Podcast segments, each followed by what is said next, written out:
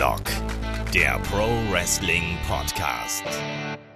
Ja, hallo und herzlich willkommen zu Headlock, dem Pro Wrestling Podcast, Ausgabe 72 und wir begeben uns wieder zum Tagesgeschäft. Das bedeutet in diesem Falle, heute gibt es unsere Antworten auf eure Fragen. Es gibt die Vorschau auf WWE Fastlane und unser großes Thema ist Triple H und wie er vom, ja, vom Blaublut zum großen Boss von WWE geworden ist. Mein Name ist Olaf Bleich, ich bin euer Host und bei mir ist zum einen der David äh, von MannTV, dem Online-Magazin für Männer. Einen wunderschönen guten Abend. Schönen guten Abend. Und äh, in der anderen Leitung, da ist der gute Kai, der äh, die FAZ abonniert hat. Guten Tag. Gar nicht wahr. Ich bin nicht Olaf. und schon verarscht. Ich bin aber wirklich ja. so einer, der sagt, ich gucke Serien nur noch auf Englisch. Aber das ist oh, doch besser. Das, ich, ja. Nee, aber Nein. Entschuldigung, das, man, man, man, kann es ja machen, man muss es aber nicht jeden aufs Auge drücken. Das ist Nein, so wie Veganer, weißt du? Das, das so, mache ich nicht. Du sitzt mit, mit, mit zehn Leuten am Tisch, unterhältst dich, ne? sagst mit einem irgendwas und im Hintergrund hörst du nur, wie einer in der Hand tippt, ach so, ich bin Veganer. So, der drückt dir das mal aufs Auge, weißt du? Das ist so, so sinnfrei. Nein, nein, das nicht, aber ich bin einfach ein besserer Mensch, weil ich Sachen auf Englisch gucke und nicht die deutsche so, Synchron. Ja. Vielleicht 10% weniger alle Veganer sind soeben ausgestiegen aus dem Podcast. er ist der veganische ähm, Besserwisser. Der veganische? Der ja, veganische. der veganische. Ja, aus dem Land vegan. Ähm, lass uns doch gleich mal hier zu. Wir haben ja eine vollgepackte Sendung, deswegen würde ich sagen, äh, starten wir gleich durch. Und zwar mit unseren Fragen oder mit euren Fragen, besser gesagt. Äh, Fragen wisst ihr ja, schickt ihr entweder an fragen.headlock.de, besucht uns ansonsten auf Facebook, Twitter, YouTube oder natürlich auch unsere Website, da erreicht ihr uns auch und könnt uns vor allem auch supporten. Da haben wir einen wunderschönen, äh, ja, eine Unterstützerseite. Da könnt ihr uns auch ein bisschen was ja, rüberwachsen lassen, um uns zu unterstützen, wenn ihr das möchtet. Ansonsten, ihr wisst ja, unseren Content hier gibt es äh, free of charge, wie man so schön sagt. Und ja, Fragen sind wieder jede Menge reingekommen. Moment, und zwar. Ich wollte anmerken, wir sind trotzdem für jede Hilfe dankbar. Ich muss zum Beispiel mit zwei Headsets über den Kopf arbeiten. das ist kein Witz. Ja, das ist traurig. Kann ich mal einer hier den David so ein 5-Euro-Dingen von Aldi schicken, ey, der, der wäre echt dankbar. Der, der ja. freut sich. Ist wie so ein, wie so ein kleines Kind, was zu Weihnachten einfach mal so Socken bekommt, weil es halt nichts hat. Wir hatten ja nichts. Ja, ich, ich hatte früher auch nichts, Ich hatte einen Stein zum Kuscheln. oh. The Rock. The Rock. Achtung, apropos Leute, die nichts haben. Ähm, WWE war ja vor einigen Wochen in, in Deutschland unterwegs und da hatten die Leute Karten, aber bekamen dafür kein Entertainment. Mega Denn, war super, oder? Die Überleitung war nicht gut, weil Entertainment kann ja auch jemand sagen, der drin war. So, ich habe aber kein Entertainment bekommen. Auf jeden Fall hat uns der, der Mehmet geschrieben, ähm, dass er halt am 24.02. nach Hannover gefahren ist und mit seinem Sohn zusammen also mit seinem 13-jährigen Sohn zusammen, 180 Kilometer gefahren, stand 40 Minuten in der Schlange. Ich glaube, das war ja in äh, Düsseldorf so ähnlich, dass da es ewig gebraucht hat, bis Leute reingekommen sind. Und dann hat das Jugendamt äh, entschieden, dass Kinder unter 14 selbst mit Begleitung nicht reingelassen werden. Und ähm, ich habe ein bisschen mit dem Mehmet geschrieben und er sagte, ähm, dass diese Nachricht, dass quasi es da eine Alterskontrolle gibt und dass halt eben Kinder ähm, unter 14 nicht reingelassen werden, dass die Nachricht wohl erst ab ja, so 24 Stunden vorher online gegangen sind. Sprich, wenn man da nicht mehr bei Event-Team geguckt hat oder irgendwie äh, geschaut hat, dann war man eben, ja, gelackmeiert und musste nach Hause fahren. Und de facto ist er dann eben mit seinem Sohn wieder zurückgefahren. Und ja, die Karten, da ist wohl zumindest das Geld zurückerstattet worden. Aber nichtsdestotrotz dumm gelaufen. So wie ich das mitbekommen habe, war das in Regensburg wohl auch der Fall. Ähm, aber da ging, da stand explizit drüber, dass ähm, dass es da eine Alterskontrolle gibt und dass halt eben Kinder unter 14 oder ich glaube unter, unter 12 oder 13 war es da, ähm, nicht reingelassen werden. Genau, also ich war nicht direkt betroffen, aber wir waren halt in Oberhausen vor zig Jahren und da war genau dasselbe. Da war halt eine äh, Frau und ein Mann, also halt äh, Elternpaar mit zwei Kindern, die wollten halt vor uns rein. Und da hieß es einfach nur eiskalt, äh, nee, dürfen nicht rein. Also ja, wieso denn nicht? Ja, ähm, unter 12 war das, glaube ich, damals, oder unter 14, ich weiß nicht dürfen die ja nicht rein? Dann so, ja, die sind doch elf und wir sind doch ihre Eltern. So, ja, nee, trotzdem nicht. Dann durften die halt, haben erstmal mega Zirkus gemacht und durften dann halt entsprechend angepisst nach Hause gehen. Äh, die, man muss sich ja das auch so vorstellen, es ist ja, ist ja nicht nur darum, dass du den Event verpasst, sondern erstmal hast du halt auch noch die Fahrkosten, wenn er halt wirklich so lange gefahren ist. Dann noch zusätzlich, was man halt auch nicht unterschätzen dürfte, die Kiddies ja. freuen sich ja auch ewig lange darauf auf so ein Event. Die, die freuen sich, ihre Stars zu sehen. Die wissen, oh, heute ist der Tag, wie, wie wir, wir haben Weihnachten, bist voller Vorfreude. Dann ist das echt gelaufen. Und ich kann mir auch wirklich vorstellen, dass da nicht nur ein Kind mal echt bitterböse geweint haben dürfte oder einfach enttäuscht war. Und das Problem ist genau ja dann noch nicht mal die WWE, sondern einfach diese Informationspolitik. Mhm. Und einfach die Tatsache, dass die Kommunen für sich entscheiden, dass es so unterschiedlich ist, das ist eigentlich total sinnfrei, wenn halt an einem Ort das geht, am anderen Ort nicht, an dem einen Ort dann wieder. Das ist halt, ja, wie ich vorhin halt im Vorlauf schon äh, sagte, so als Beispiel, das ist, als wenn man einen Film ins Kino bringt, in einem Kino, in Berlin ist er ab äh, 16, in äh, Hannover ist er ab 18 und in Oberhausen meinetwegen ab 12. Das ist total sinnfrei. Vor allen Dingen, weil halt man noch bedenken muss, dass die Hauptzielgruppe von WWE mittlerweile eigentlich halt die Kiddies auch irgendwo sind. Da sind ja auch die, die halt Merchandise kaufen und wenn die Kinder Wrestling gucken, da sehen die ja auch im genau Publikum das. die ganze Zeit äh, die, die Kiddies mit ihren äh, Bailey-T-Shirts und, und John Cena. Und die verstehen das natürlich nicht. Und ich kann das halt nachvollziehen, weil wenn du als Elternpaar äh, das im Fernsehen siehst, gehst du einfach auch davon aus. Du siehst es ja auch vorher bei der Bestellseite von Event-Team oder bei der WWE, da steht ja kein Hinweis. Und man kann auch einfach nicht vom Kunden erwarten, dass der halt 24 Stunden vorher nochmal unbedingt auf die Seite geht und nochmal nachschaut, gibt es denn jetzt mittlerweile einen Hinweis, weil es gab ja keine Info vorher, dass überhaupt sowas sein könnte. Genau, eigentlich hättest du, äh, wenn, wenn sowas schon ansteht, hättest du eigentlich vorab dann nochmal eine E-Mail schicken müssen oder irgendwie versuchen müssen, Leute zu kontaktieren. Das ist wohl da, äh, gerade in Hannover, wohl viel zu spät geschehen und dann halt eben auch nur über einen Hinweis auf der Seite. Und sind wir ehrlich, äh, wenn du Tickets gekauft hast, dann gehst du auch nicht nochmal auf Event-Team oder sonst irgendwas, sondern du musst es dann halt eben, wenn es sowas wie Ticket-Alarm gibt, dann muss es dann auch irgendwie so eine Alarmfunktion geben, dass du dann da eben eine Nachricht bekommst. Ist da nicht passiert. Ich kann. vor allem nicht einen Tag äh, am, selben Tag oder ja, einen Tag vorher, das ist viel zu knapp. Man muss halt so bedenken, äh, ich kann mir halt gut vorstellen, er war zum Beispiel arbeiten und auf der Arbeit guckst du auch nicht die ganze Zeit, was ist mit E-Mails. Dann kommst du nach Hause, schnappst schnell die Kinder, weil hast eine lange Fahrt, fährst zu, äh, los, bist im Stau.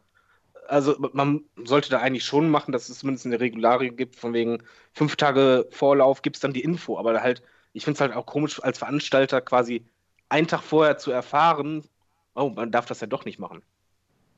Ja, also ich kann den Ärger absolut nachvollziehen. Und ich habe da auch ein paar Leuten auf, auf Twitter noch irgendwie drüber geschrieben. Und ja, die einen sagen also, ja, da muss man sich informieren. Ich sage so, nein, darüber muss sich nicht informieren, sondern darüber, über sowas, da ist der, Veranf der, der Veranstalter für verantwortlich, ähm, dass sowas früh genug passiert. Und am besten auch, hey, wenn, am besten in dem Moment, wo du die Tickets kaufst, muss ein Warnhinweis kommen. Achtung, so und so Altersfreigabe ähm, das Jugendamt kontrolliert, keine Ahnung. Ja, und, ähm, es wird ja schon, Entschuldigung, es wird ja schon reichen, wenn dann ein Hinweis wäre, es besteht die äh, Gefahr, dass irgendwas äh, altersmäßiges genau. sein könnte. Bitte besuchen Sie 24 Stunden vorher Webseite XY. Genau, und es ist ja auch nicht jeder Elternteil, ist ja auch automatisch irgendwie Wrestling-Fan und äh, hat dann da groß Bock drauf, sich damit auseinanderzusetzen. Die sehen halt so, ah ja, okay, ähm, ist ein Event, mein, meine Kinder möchten dahin. Ich finde, meine Kinder sind alt genug, kann ich mit denen dahin? Ich finde es auch merkwürdig, dass sie trotz Begleitung nicht da rein durften. Was ist denn das? Also ich.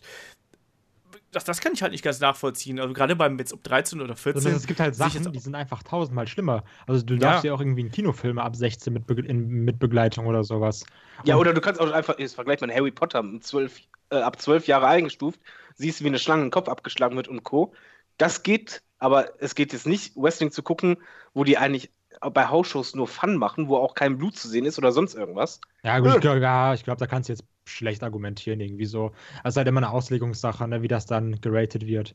Du kannst halt sagen, okay, das eine ist irgendwie nicht echt und das ja. andere ist ja das gespielte Schlägerei, bla bla bla. Also, ja, aber du bist ja immer noch als, als ähm, Erziehungsberechtigter. Das ist deine Verantwortung. Das ist ja auch genau. irgendwo noch mit deine Verantwortung, dass man das sagen kann. Es ist wie beim Freizeitpark, ist es ja auch, dass du halt sagst, bei den, den Fahrgeschäften äh, alleine ja nicht, mit Begleitung ja.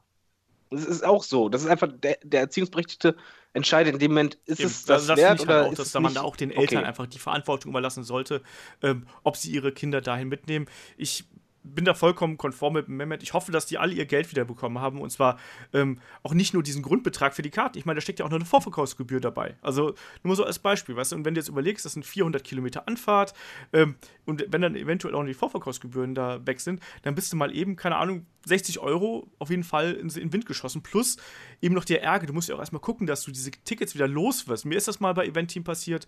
Ähm, Veranstaltung ist irgendwie zwei Tage vorher abgesagt worden.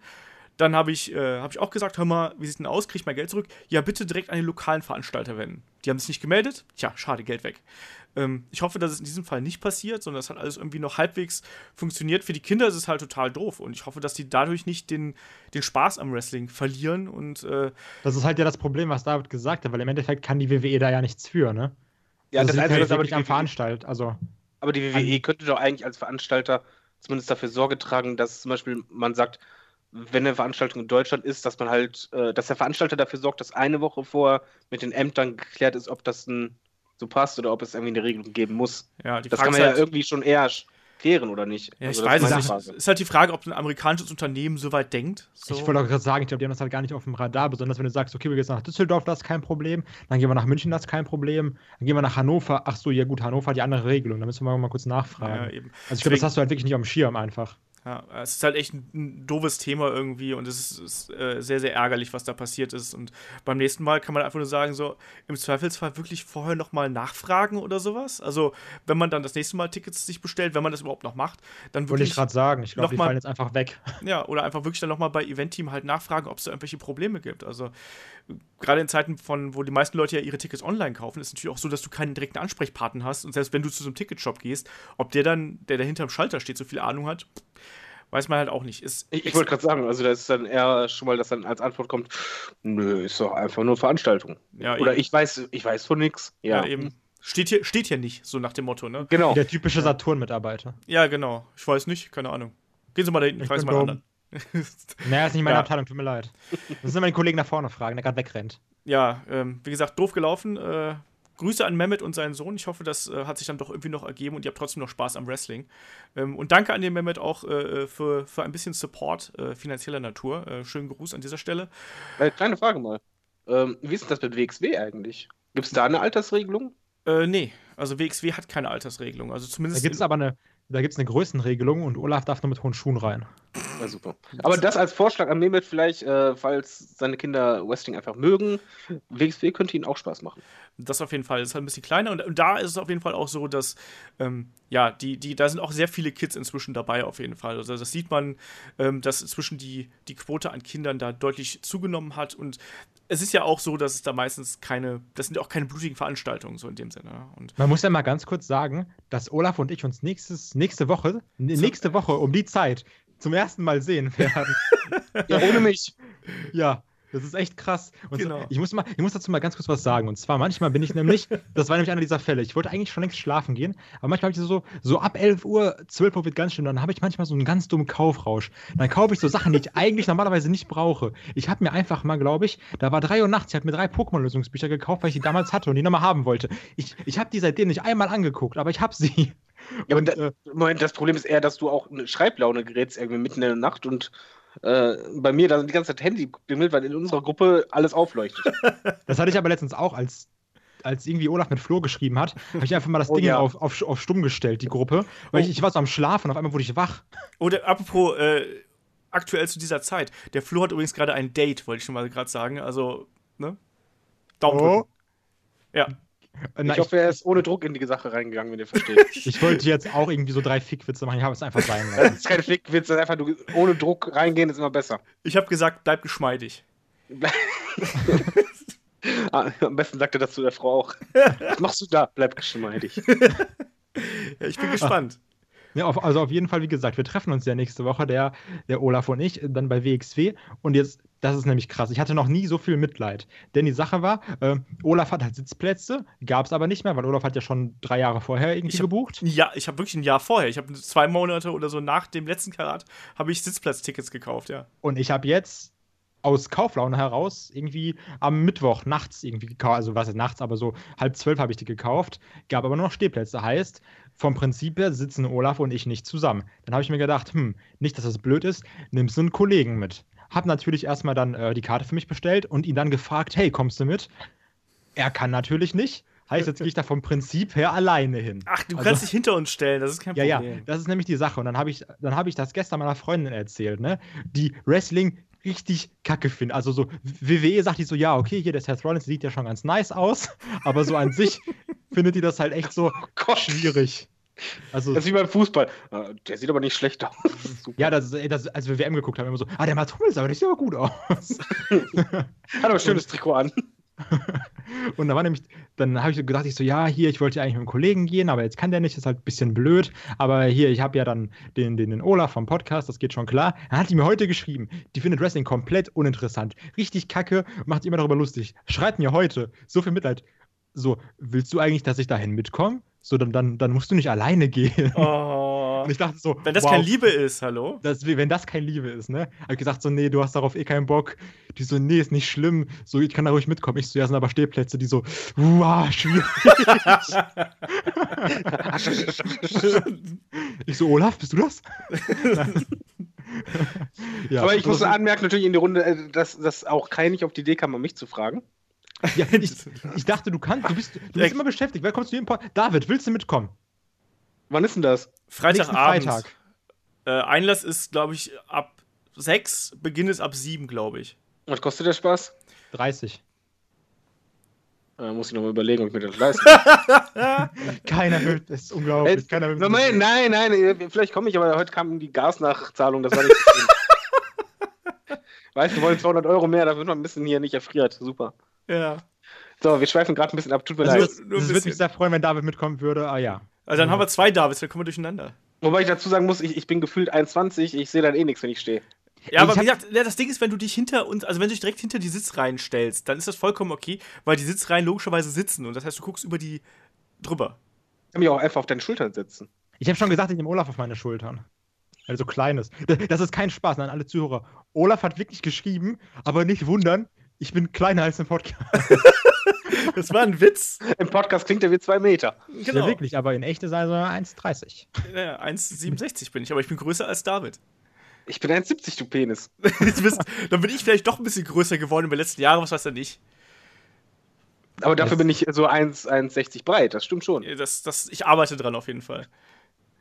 Ja, sollen wir mal zur nächsten Frage kommen? Wir haben nämlich von ja. Tobias mal wieder einen riesigen Fragenkatalog äh, geschickt bekommen. Ähm, danke an dafür. Schönen Gruß an Tobias, der ja. ich, ich, ich, liebe seinen Twitter-Handle immer noch. Ich finde das super. CM Drunk. Ja. Ja, ähm, Tobias schreibt, holla holla, beim letzten Podcast. Geiler Typ. Ey, liebe Teddy Long. ich stelle mir gerade vor, wie der jetzt durch die Reihen geht und die Leute küsst. So, beim letzten Podcast, das war Titus O'Neill. Beim letzten Podcast habt ihr nichts zu Tag Team Teddy als GM gesagt. Wie fandet ihr ihn? Ich konnte ihn irgendwie nie so wirklich ernst nehmen. Ich wollte darauf noch eingehen, aber dann haben wir irgendwie, da waren wir gerade so im Flow. Ich fand Teddy Long immer geil. Geiler. Mit seinen zu großen Anzügen und seinen kleinen Eierkopf. Ne? Hätte ich mal richtig gern drauf geküsst. Der, der, der Peanut, Peanut Head, der äh, Erdnussköpfchen und so. Nein, ich, ich mochte Teddy Long auch. Ich fand ihn super sympathisch, aber so, ich, ich konnte ihn halt auch nicht ernst nehmen. Ich schließe mich da Tobias an. Also er war jetzt keine Autoritätsperson im klassischen Sinne. Ähm, aber der war, ist halt einfach ein super sympathischer Mensch einfach gewesen und hatte irgendwie seinen eigenen Swagger gehabt, um es mal so auszudrücken. Also ich mochte den auch. Das war mein anderer GM. Ja. Er hatte vor allen Dingen Versprecher manchmal dabei. Ja, das auch. Aber er ist ein netter Typ. Ich glaube, das ist halt wirklich so einer, dem, dem, kannst du da auch gut Spaß haben und echt ein sympathischer Mensch. Und ähm, ob das jetzt so die ideale Rolle für ihn gewesen ist als Autoritätsperson, sei mal dahingestellt.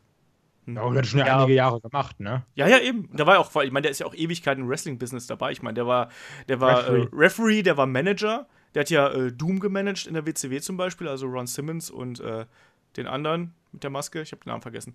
Ähm, äh, Peter Zwickert. Genau, den mit der Maske. Und ähm, der, der ist. heute irgendwas genommen? Jetzt Was ist denn los? Man merkt, ich, dass Freitag ist, eine Hände hoch Wochenende, ne? Ich bin nicht verkatert ja. heute, das macht schon einiges aus. so. Ähm, nee, also Teddy Long. Das erstmal seit zwei Wochen. Also, du glaubst gar nicht, wie lange das anhält im Alter. Ja, äh, nächste Frage. Ähm, weil ja heute Triple H das Thema ist, habt ihr Wrestling Isn't Wrestling bei YouTube gesehen? Ich habe das, ähm, das Video habe ich auf unserer Seite verlinkt. Entsprechend äh, könnt ihr euch das da anschauen. Und äh, Tobias fragt, und falls ja, fand ihr es auch so großartig wie ich? Ähm, David hat es nicht gesehen, weil er so viel arbeiten musste und dafür hat sich der Kai aber angeschaut und ist restlos begeistert. Ey, ich habe das. Die Sache ist, guck mal, ich habe das Video beim Essen geguckt. Und ah, ja. ich habe, das ist, das ist wichtig, nein, das ist wirklich essentiell für die Geschichte, die ich jetzt erzähle. Und das zwar gab's. Beim Essen, das ist essentiell. Ja, kein. Passt doch erstmal auf, Olaf. Entschuldigung. Stell dir mal vor, du wärst Russland, würde man dich auch mal Olaf nennen, das wäre geil. Ähm, Passt da erstmal auf. Ich bin zuletzt sehr oft Frozen genannt worden, weil ich, äh, das heißt wie ein Schneemann, also von daher. Stimmt! Boah, sagst du dann auch so, es gibt Menschen, für die sich lohnt zu schmelzen? Geil. Apropos, Entschuldigung, bevor du deine Geschichte erzählst. Äh, wir hatten schon eine Sendung wegen Verkleidung. Ich möchte mal noch, gerne noch weitere Vorschläge haben, wie Olaf sich nächstes Jahr Karneval verkleiden muss, als welchen Wrestler. Schon schöne Vorschläge dabei? Ich wir hatten schon Owen Hart und Macho Man Randy Savage hatten wir schon. Ja, also ich, ich wäre, also Stone Cold ginge, weil dann muss er sich eine Glatze rasieren. Das werde ich äh, nicht tun. AJ Lee fände ich auch noch lustig. Schön bauchfrei. Finde ich am geilsten eigentlich. Ja, da gucken wir mal. Bitte mal echt Vorschläge schicken. Also, der macht das wirklich, ne? Wir machen auch ein Foto. so, Kai, hier, Wrestling isn't Wrestling. Ja, genau, du hast vergessen. Wrestling ist ein Wrestling, hab dabei gegessen und zwar Chicken Wings. So, wenn man weiß, Chicken Wings ist halt relativ unpraktisch, weil Hände sind immer versaut, ne? Und ich wollte aber, als ich es geguckt habe, voll viel schreiben, weil ich da, ich bin komplett perplex gewesen, wer alles in diesem kranken Video drin ist. Du hast da Macaulay Culkin, der krass crackabhängig aussieht. Dann hast du da noch Josh Peck drin von Drake und Josh und dann noch Cold Cabana drin. Der, ich finde, Cold Cabana ist ja ein unglaublich witziger Mensch, ne? Also, Absolut. du musst einfach nur angucken und könntest lachen. Ja. Ähm, und ich glaube, da sind noch ganz, ganz viele andere drin, die ich nicht erkannt habe. Bei dem Video hat mich ein bisschen genervt, dass da diese ganzen Eulen drin waren und die Wrestler ver verkörpert haben. So war jetzt nicht zwingend notwendig. Aber das war so aufwendig und gut gemacht. Und also wirklich 25 Minuten. Ich habe am Anfang gedacht, hu, boah, schwierig. Also hatte jetzt nicht so Bock drauf. Aber je mehr ich geguckt habe, als es dann zu Ende war, dachte ich so, ah, der hätte jetzt auch noch so 10 Minuten gehen können. Das, das ist, halt, halt schon. Ja, Entschuldige ja? du. Ja, nee, also das, das hat halt die äh, Karriere von Triple H ähm, beschrieben, von Anfang bis Ende, in so ein bisschen witzig mit selbst dargestellten Zwischensequenzen, sage ich jetzt mal. Ähm, um das Ganze noch ein bisschen auf die Spitze zu treiben bei manchen Sachen, zum Beispiel irgendwie, wie dumm X-Pack ist. Und, aber also das war so kreativ gemacht, das, das lohnt sich wirklich richtig anzugucken. Und was ich sagen wollte, also das Ding ist, alle männlichen Charaktere, also Triple H, Shawn Michaels, X-Pac und so, werden halt von relativ hübschen jungen Damen mit dem entsprechenden Outfit. Äh, also Eigentlich so, waren nur zwei hübsch, der Rest aus dem Fuß. das ist Geschmackssache. Ähm, porträtiert und äh, zum Beispiel China aber wurde halt von einem Typen dargestellt. Das fand ich zum Beispiel sehr lustig. habe ich im Übrigen gar nicht gemerkt. Ich habe ja nur kurz reingeschaut, aber das habe ich nicht gemerkt. Doch, das ist halt ich habe erst gedacht, das wäre China gewesen. Nee, das ist halt ein Typ mit Perücke einfach. Aber dadurch ist es halt auch so witzig, weil du halt dann eben äh, da, da, wird dir halt irgendwas, äh, irgendein Spruch von Triple H halt eben in den Mund gelegt und du hast dann eben dieses Mädel, was halt die ganze Zeit Triple H da verkörpert. Und da, da, allein dadurch ist es halt lustig. Also es, ich, mir hat es auch Spaß gemacht. Ich habe das von der ganzen Zeit schon mal gesehen. Das ist nicht mehr ganz so neu, aber es ist immer wieder lustig anzuschauen, sagen wir es mal so. Also, also es beschreibt das aber auch sehr, sehr, also es hat halt auch alle wichtigen Informationen drin. Ja, ja, eben. Und es ist halt auch so ein bisschen, bisschen kritisch um äh, später noch auf ein paar Sachen einzugehen, die mich an Triple H sehr krass nerven, wurden halt auch erwähnt. Genau. Das kann man eigentlich zusammenfassen, man muss den Podcast gar nicht hören, sondern kann das Video gucken. Man kann danach das Video gucken. Danach, finde ich gut. Danach, genau. Ja, nächste Frage vom Tobias. Ähm, bin ich der Einzige, der die Heel-Usos ganz gut findet? Als Face ist eine Katastrophe, als Heels ganz cool, aber das ist ja oft so. Ja, letztens im Podcast noch von mir angesprochen. Die Promo von denen war richtig krass. Die war besser, auf jeden Fall. Also, ich meine, der eine spricht jetzt wie The Rock und auch von der Stimme her irgendwie. Hast du der, gemerkt? Und der ja, andere ja, spricht halt wie ein Mädchen. ja, der kreischt halt die ganze Zeit, irgendwie eine schlimme Stimme. Aber ähm, ja, ich bin ja, ich finde die Usos ja generell jetzt nicht so spannend, aber ich fand, da haben sie es tatsächlich mal ja, gut rübergebracht, sagen wir es mal so. Also ich weiß aber nicht, ob ich jetzt ein Fan von den Heal-Usos bin, aber es ist besser als vorher. Aber komm, wer hätte gedacht, dass der eine von denen so gut talken kann? Also das, ja. der, der kann besser talken als Baron Corbin. Locker. Locker. Ich, es kommt drauf an. Baron Corbin ist zum Beispiel bei Talking Smack immer sehr, sehr gut. Ja, uh, talk, ja, aber trotzdem.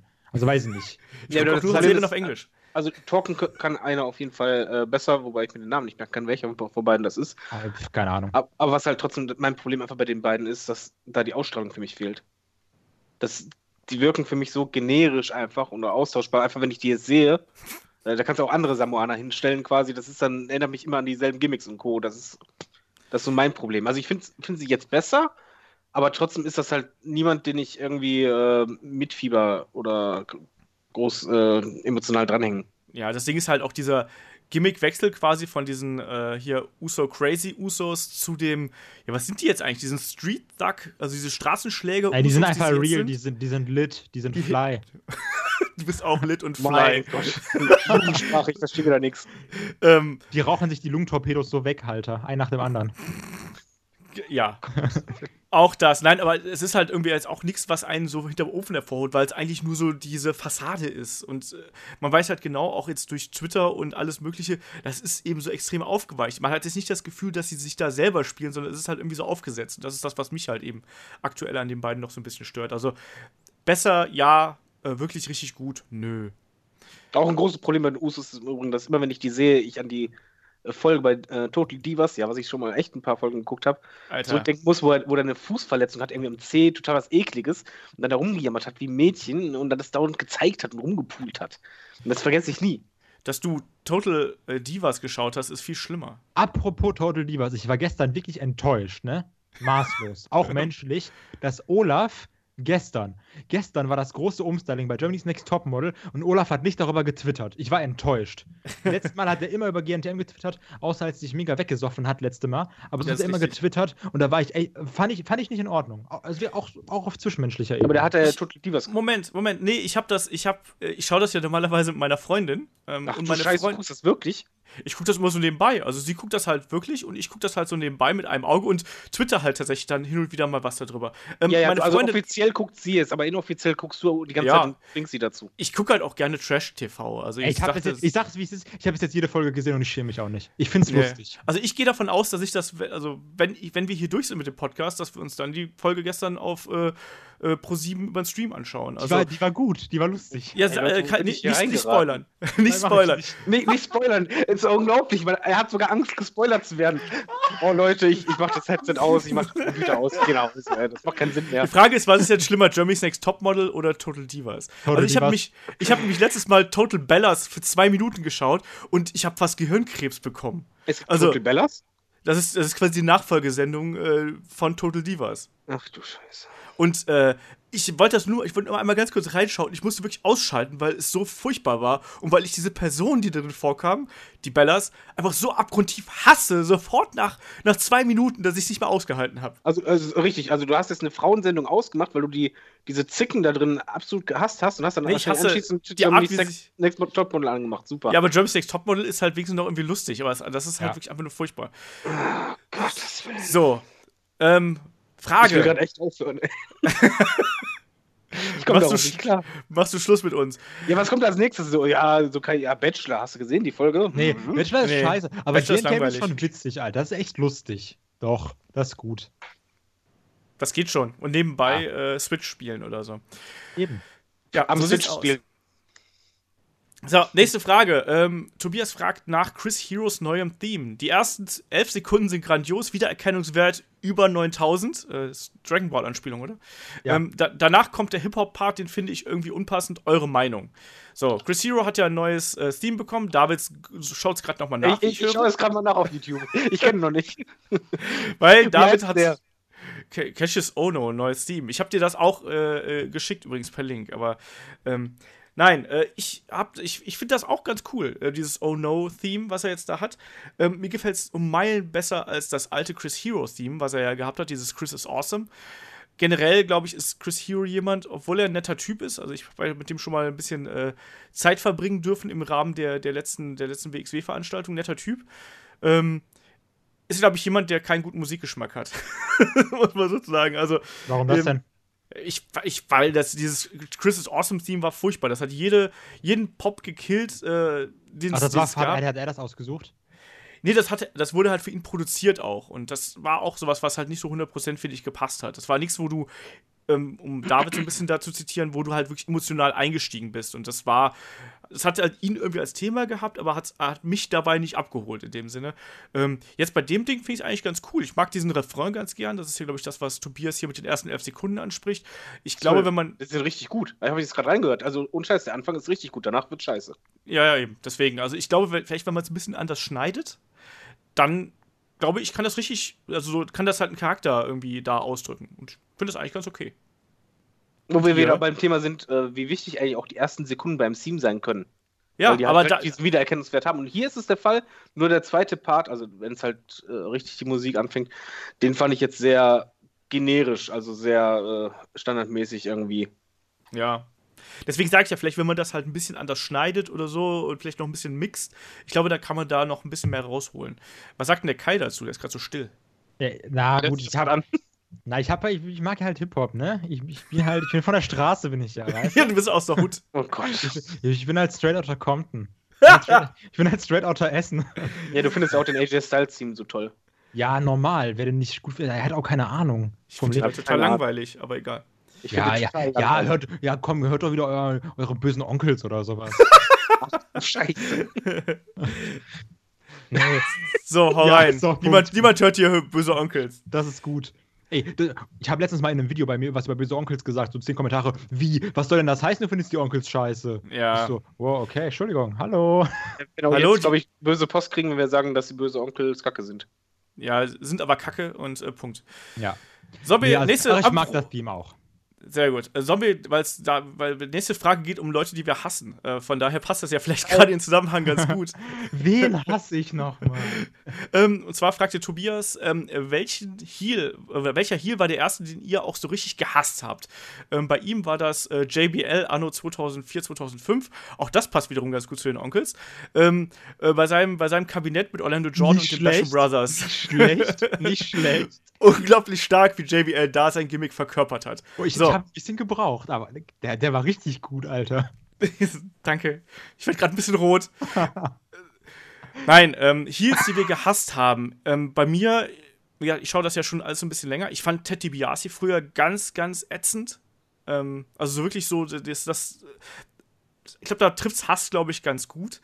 Ähm, ansonsten Ric Flair fand ich auch sehr lange sehr, sehr furchtbar, vor allem bei seinem WWE-Run, den er gehabt hat, auch später dann, ähm, als er dann ja zu, bei WCW irgendwie da, da groß geworden ist. Irgendwann hat sich das halt so mit diesem Hass so ein bisschen gelegt. Also, ähm, dass, dass man so einen Heal wirklich hasst, habe ich, hab ich relativ selten gehabt, tatsächlich. Also jetzt so in der jüngeren Vergangenheit. Wie sieht's bei euch aus, David? Hass-Heals. Hass ist schwierig. Ähm, wen ich halt gar nicht so abkonnte, war halt als Kind Teddy Biasi. Sind wir uns weil der halt, ja, weil der es halt einfach gut gemacht hat, weil mir ging es halt auf den Sack, ach, alle käuflich, das geht doch nicht. Und dann greift er dauernd ein und immer unfair. Äh, Nasty Boys ging mir noch mehr auf den Sack. Oh ja, stimmt, ja. Weil ähm, die halt gerne, der Jimmy Neidhart, oder wie heißt der? Jimmy Hart? Jimmy Hart. Jimmy, Jimmy Hart, ja. Äh, der hat dann immer gerne diesen Helm eingesetzt oder das Megafon. Und äh, die haben auch immer jemanden festgehalten und so. Dieses Festhalten, dieses unfaire Gewinnen ging mir als, als Kind tierisch auf den Sack. Was allerdings ganz lustig ist, ich, ich konnte auch manchmal Heels, äh, manchmal Faces nicht ab. Ich konnte Dusty Rhodes auf den Tod nicht leiden als Kind.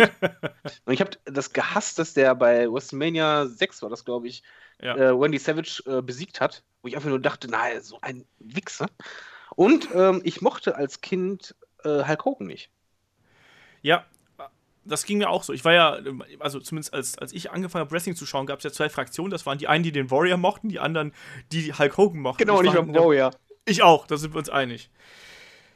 Ja. Was war denn Kai? Kai, du kannst dich noch an beide erinnern. Was, was war denn eher dein Ding, auch wenn du sehr spät angefangen hast?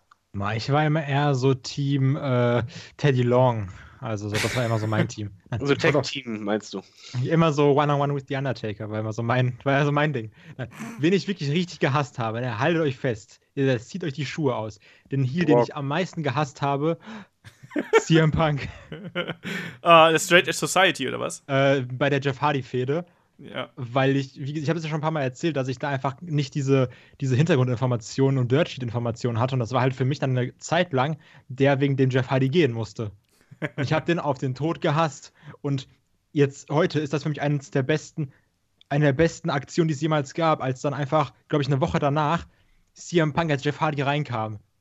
Also, ich, ich habe ihn auf den Tod gehasst, aber das ist einfach so genial, ne?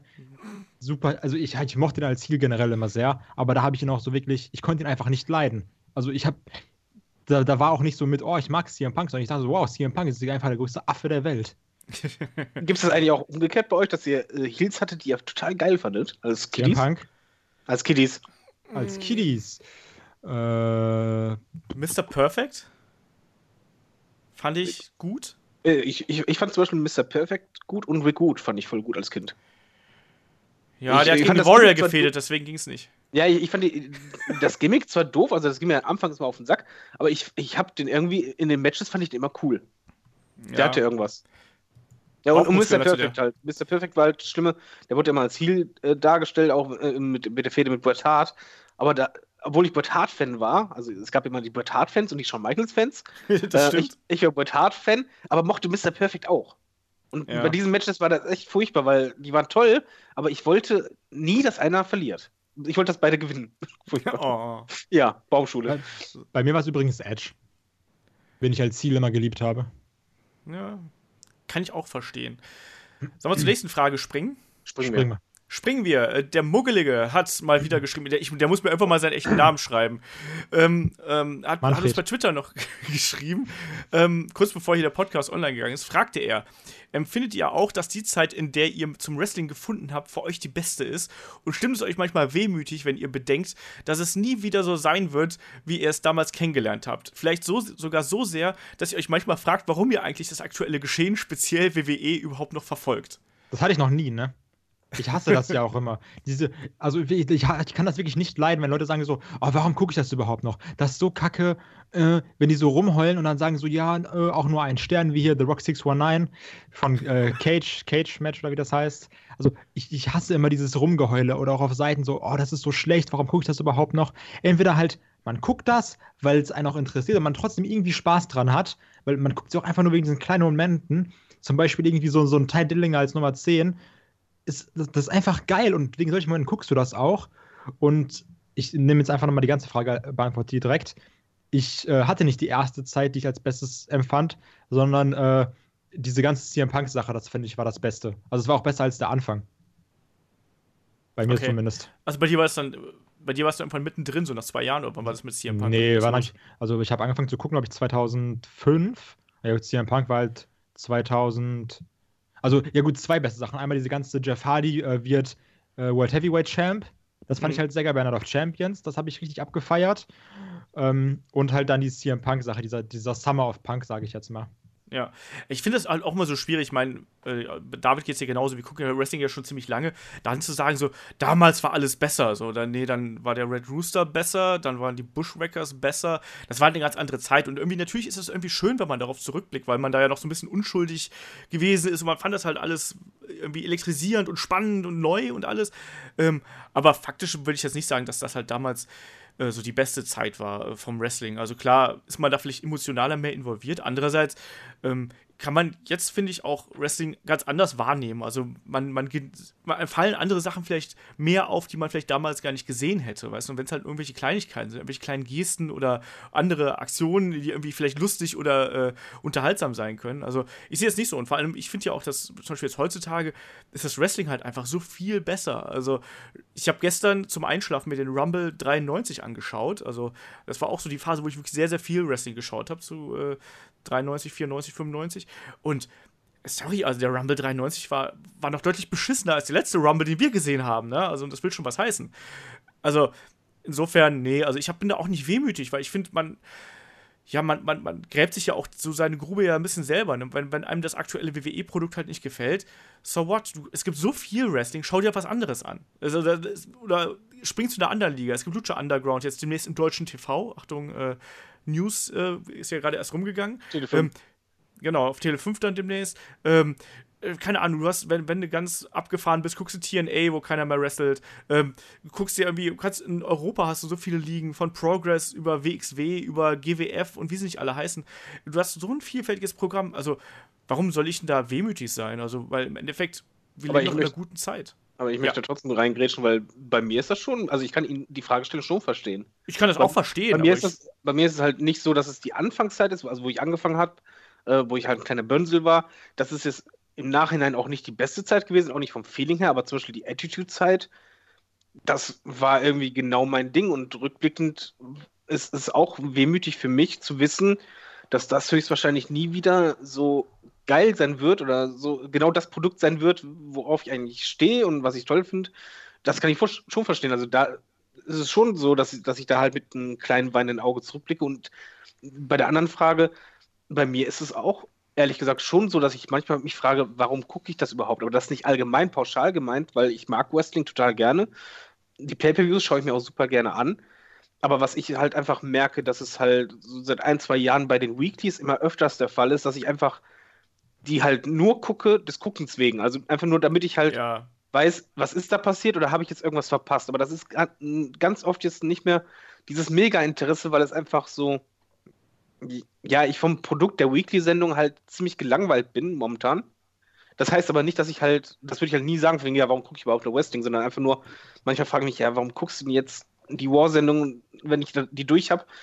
War ja eh wieder dasselbe. Also da, da wiederum kann ich das halt verstehen. Also da, da, da ist die Frage nicht unberechtigt, weil Aber ich habe damals, als ich angefangen habe, Wrestling zu schauen, noch WWE Superstars geguckt und da gab es eigentlich 90% Jobberkämpfe und so. Ja, aber, aber das ist ja, da, äh, bei ihm geht es ja um das Empfinden, also um, um ja. den Spaßfaktor. Als, aber das fand ich aber damals auch langweilig, die Jobberkämpfe. Und ich weiß aber auch genauso, wie geil das dann war, wenn da mal Superstar gegen Superstar angetreten ist.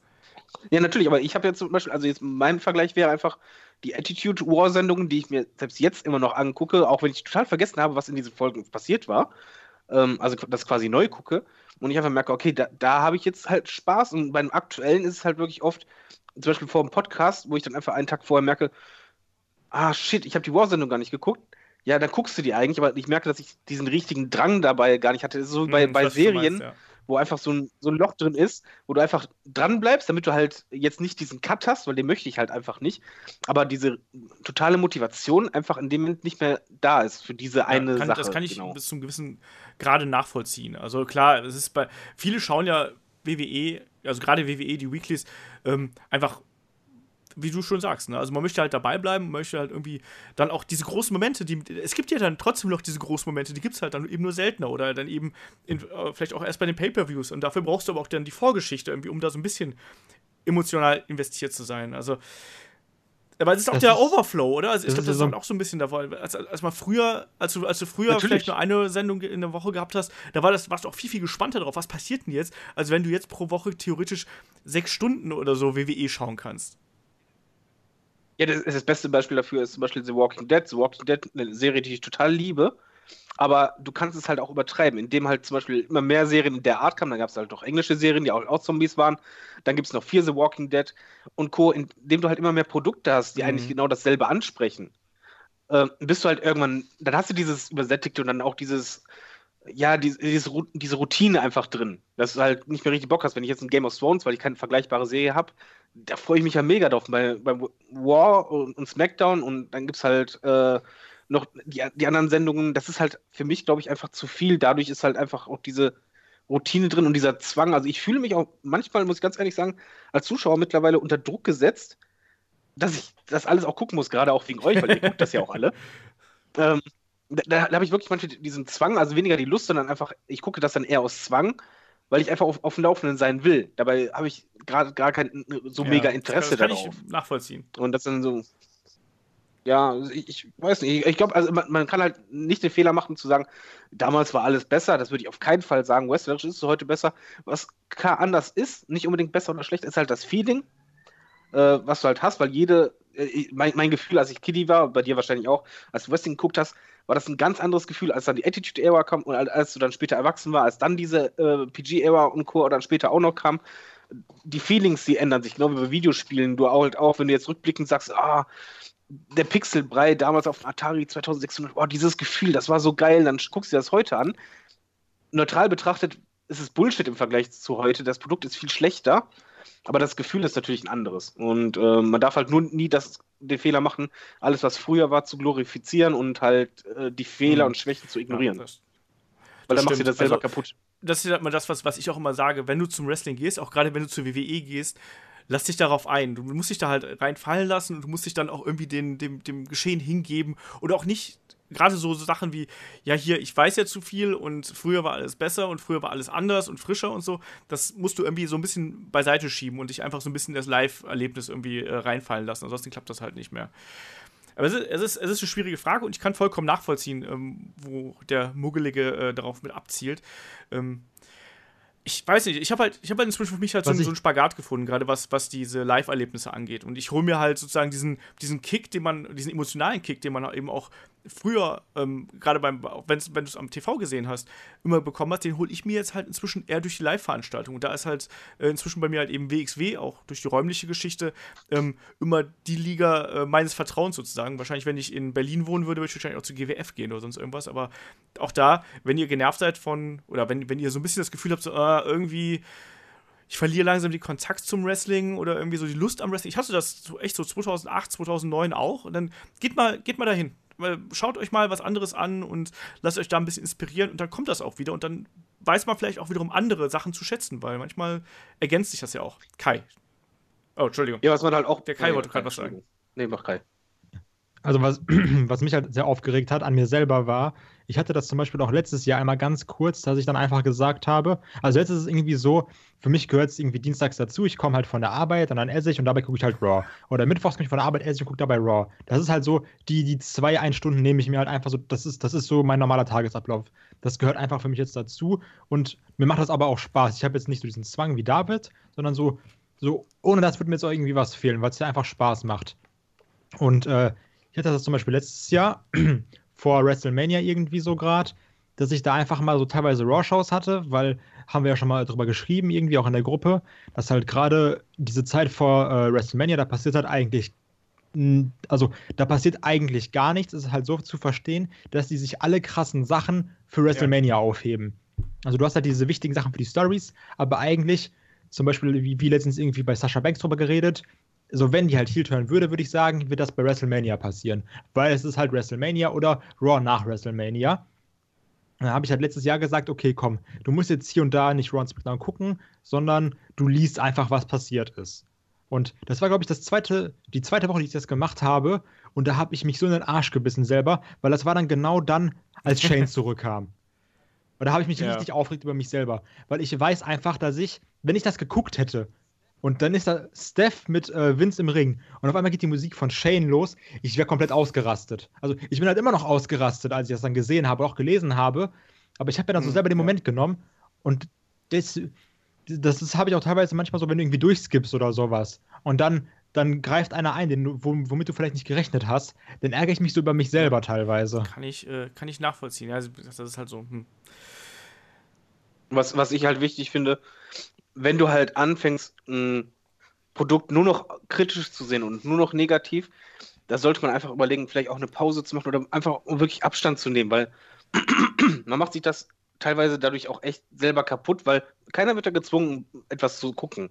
Und äh, mittlerweile habe ich bei manchen das Gefühl, Olaf kennt jemanden, zum Beispiel in meiner Freundesliste, egal welche Wrestling-Veranstaltung, welcher Pay-Per-View, du weißt, dass er anschließend im Pay-Per-View schreibt von wegen, ja, das war mal wieder nichts WWE, das war kacke, was für eine Katastrophe, was für ein schlechtes Booking. Aber jede Veranstaltung, wo du einfach merkst, derjenige, der guckt halt nicht mehr, was ist gut, sondern eigentlich sucht alles, was irgendwie schlecht ist oder ist immer generell enttäuscht.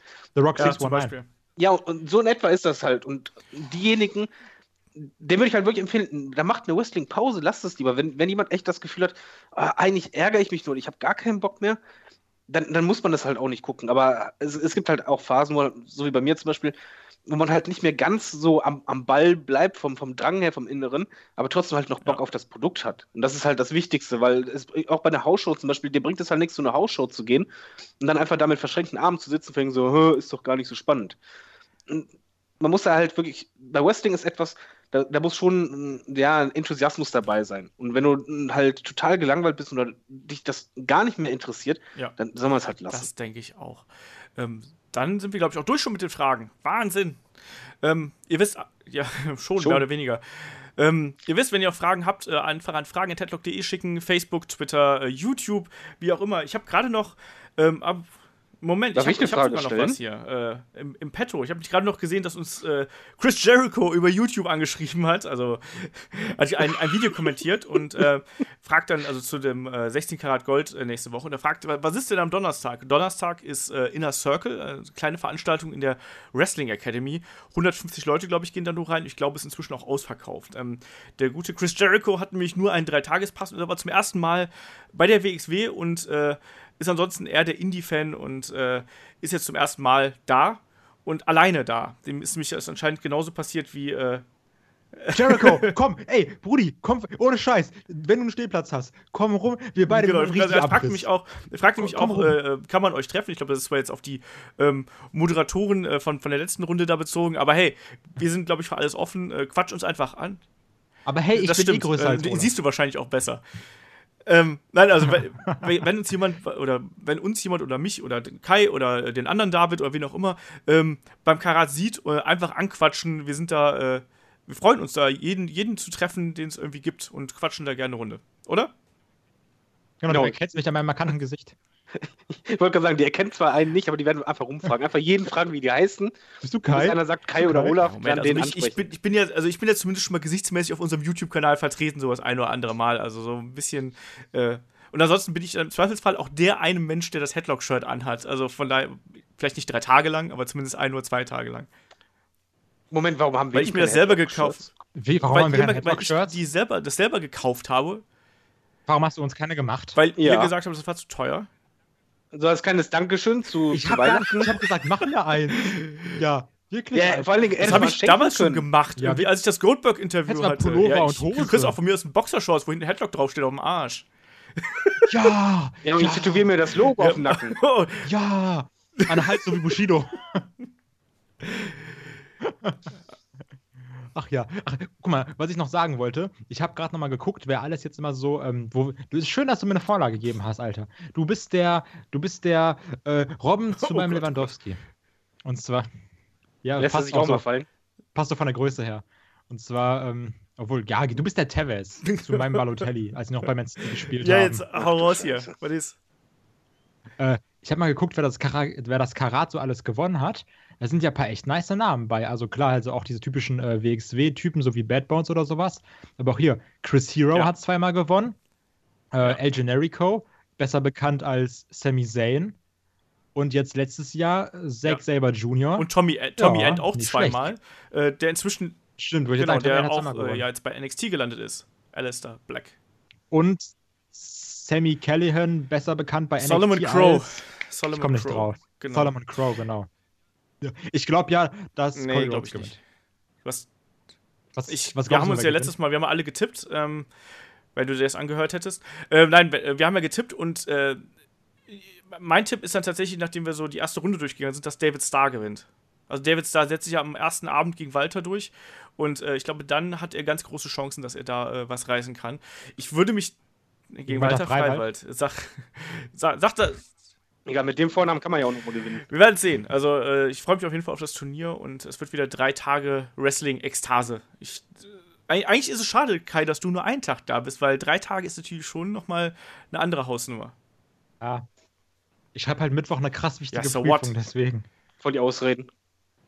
Das ist halt, das ist. So, so Sag dir einfach, dass, es, dass du es dir nicht leisten konntest. Ich kann mir noch nicht mal ein Ticket wahrscheinlich leisten. Ey, ich könnte mir auch 70 Tickets leisten, aber. Ja, dann, ja okay, Moment, jeder, jeder YouTube-Millionär. Also kannst ja. du mich einladen. Ja, normal.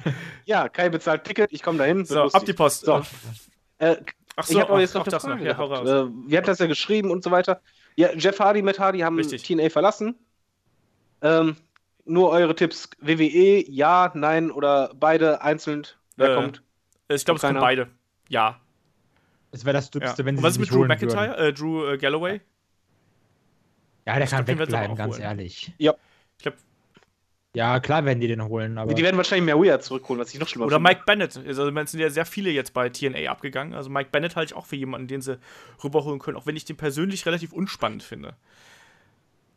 Dafür ist im Übrigen ein Ex-Superstar jetzt bei TNA. Ne? Äh, Alberto El Patron. Alberto. Aber keine, ja, ja der, der vor gefühlt 30 ja, Zuschauern den Titel gewonnen hat. Schade, liebe Freunde, ich wollte es gerade noch sagen, bitte keine Spoiler, aber David war zu schnell.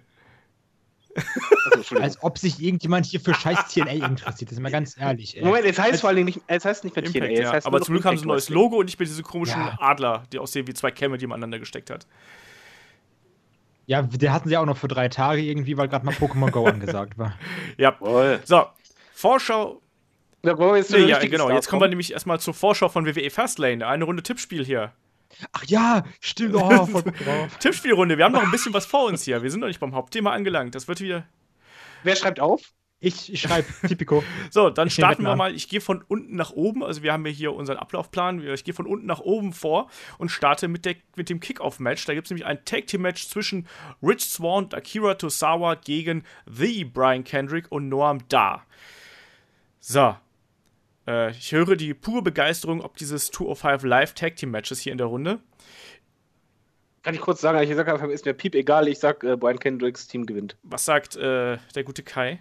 Oder muss er gerade aufschreiben? Ja, gut, dann, Der schreibt gerade. Ja, der okay, schreibt gerade. Ich schreibe gerade, mach du mal. Also können wir erstmal uns einigen, was der Gewinner kriegt? Keine Ahnung. Ja, stimmt. Ich bin ja echt dafür.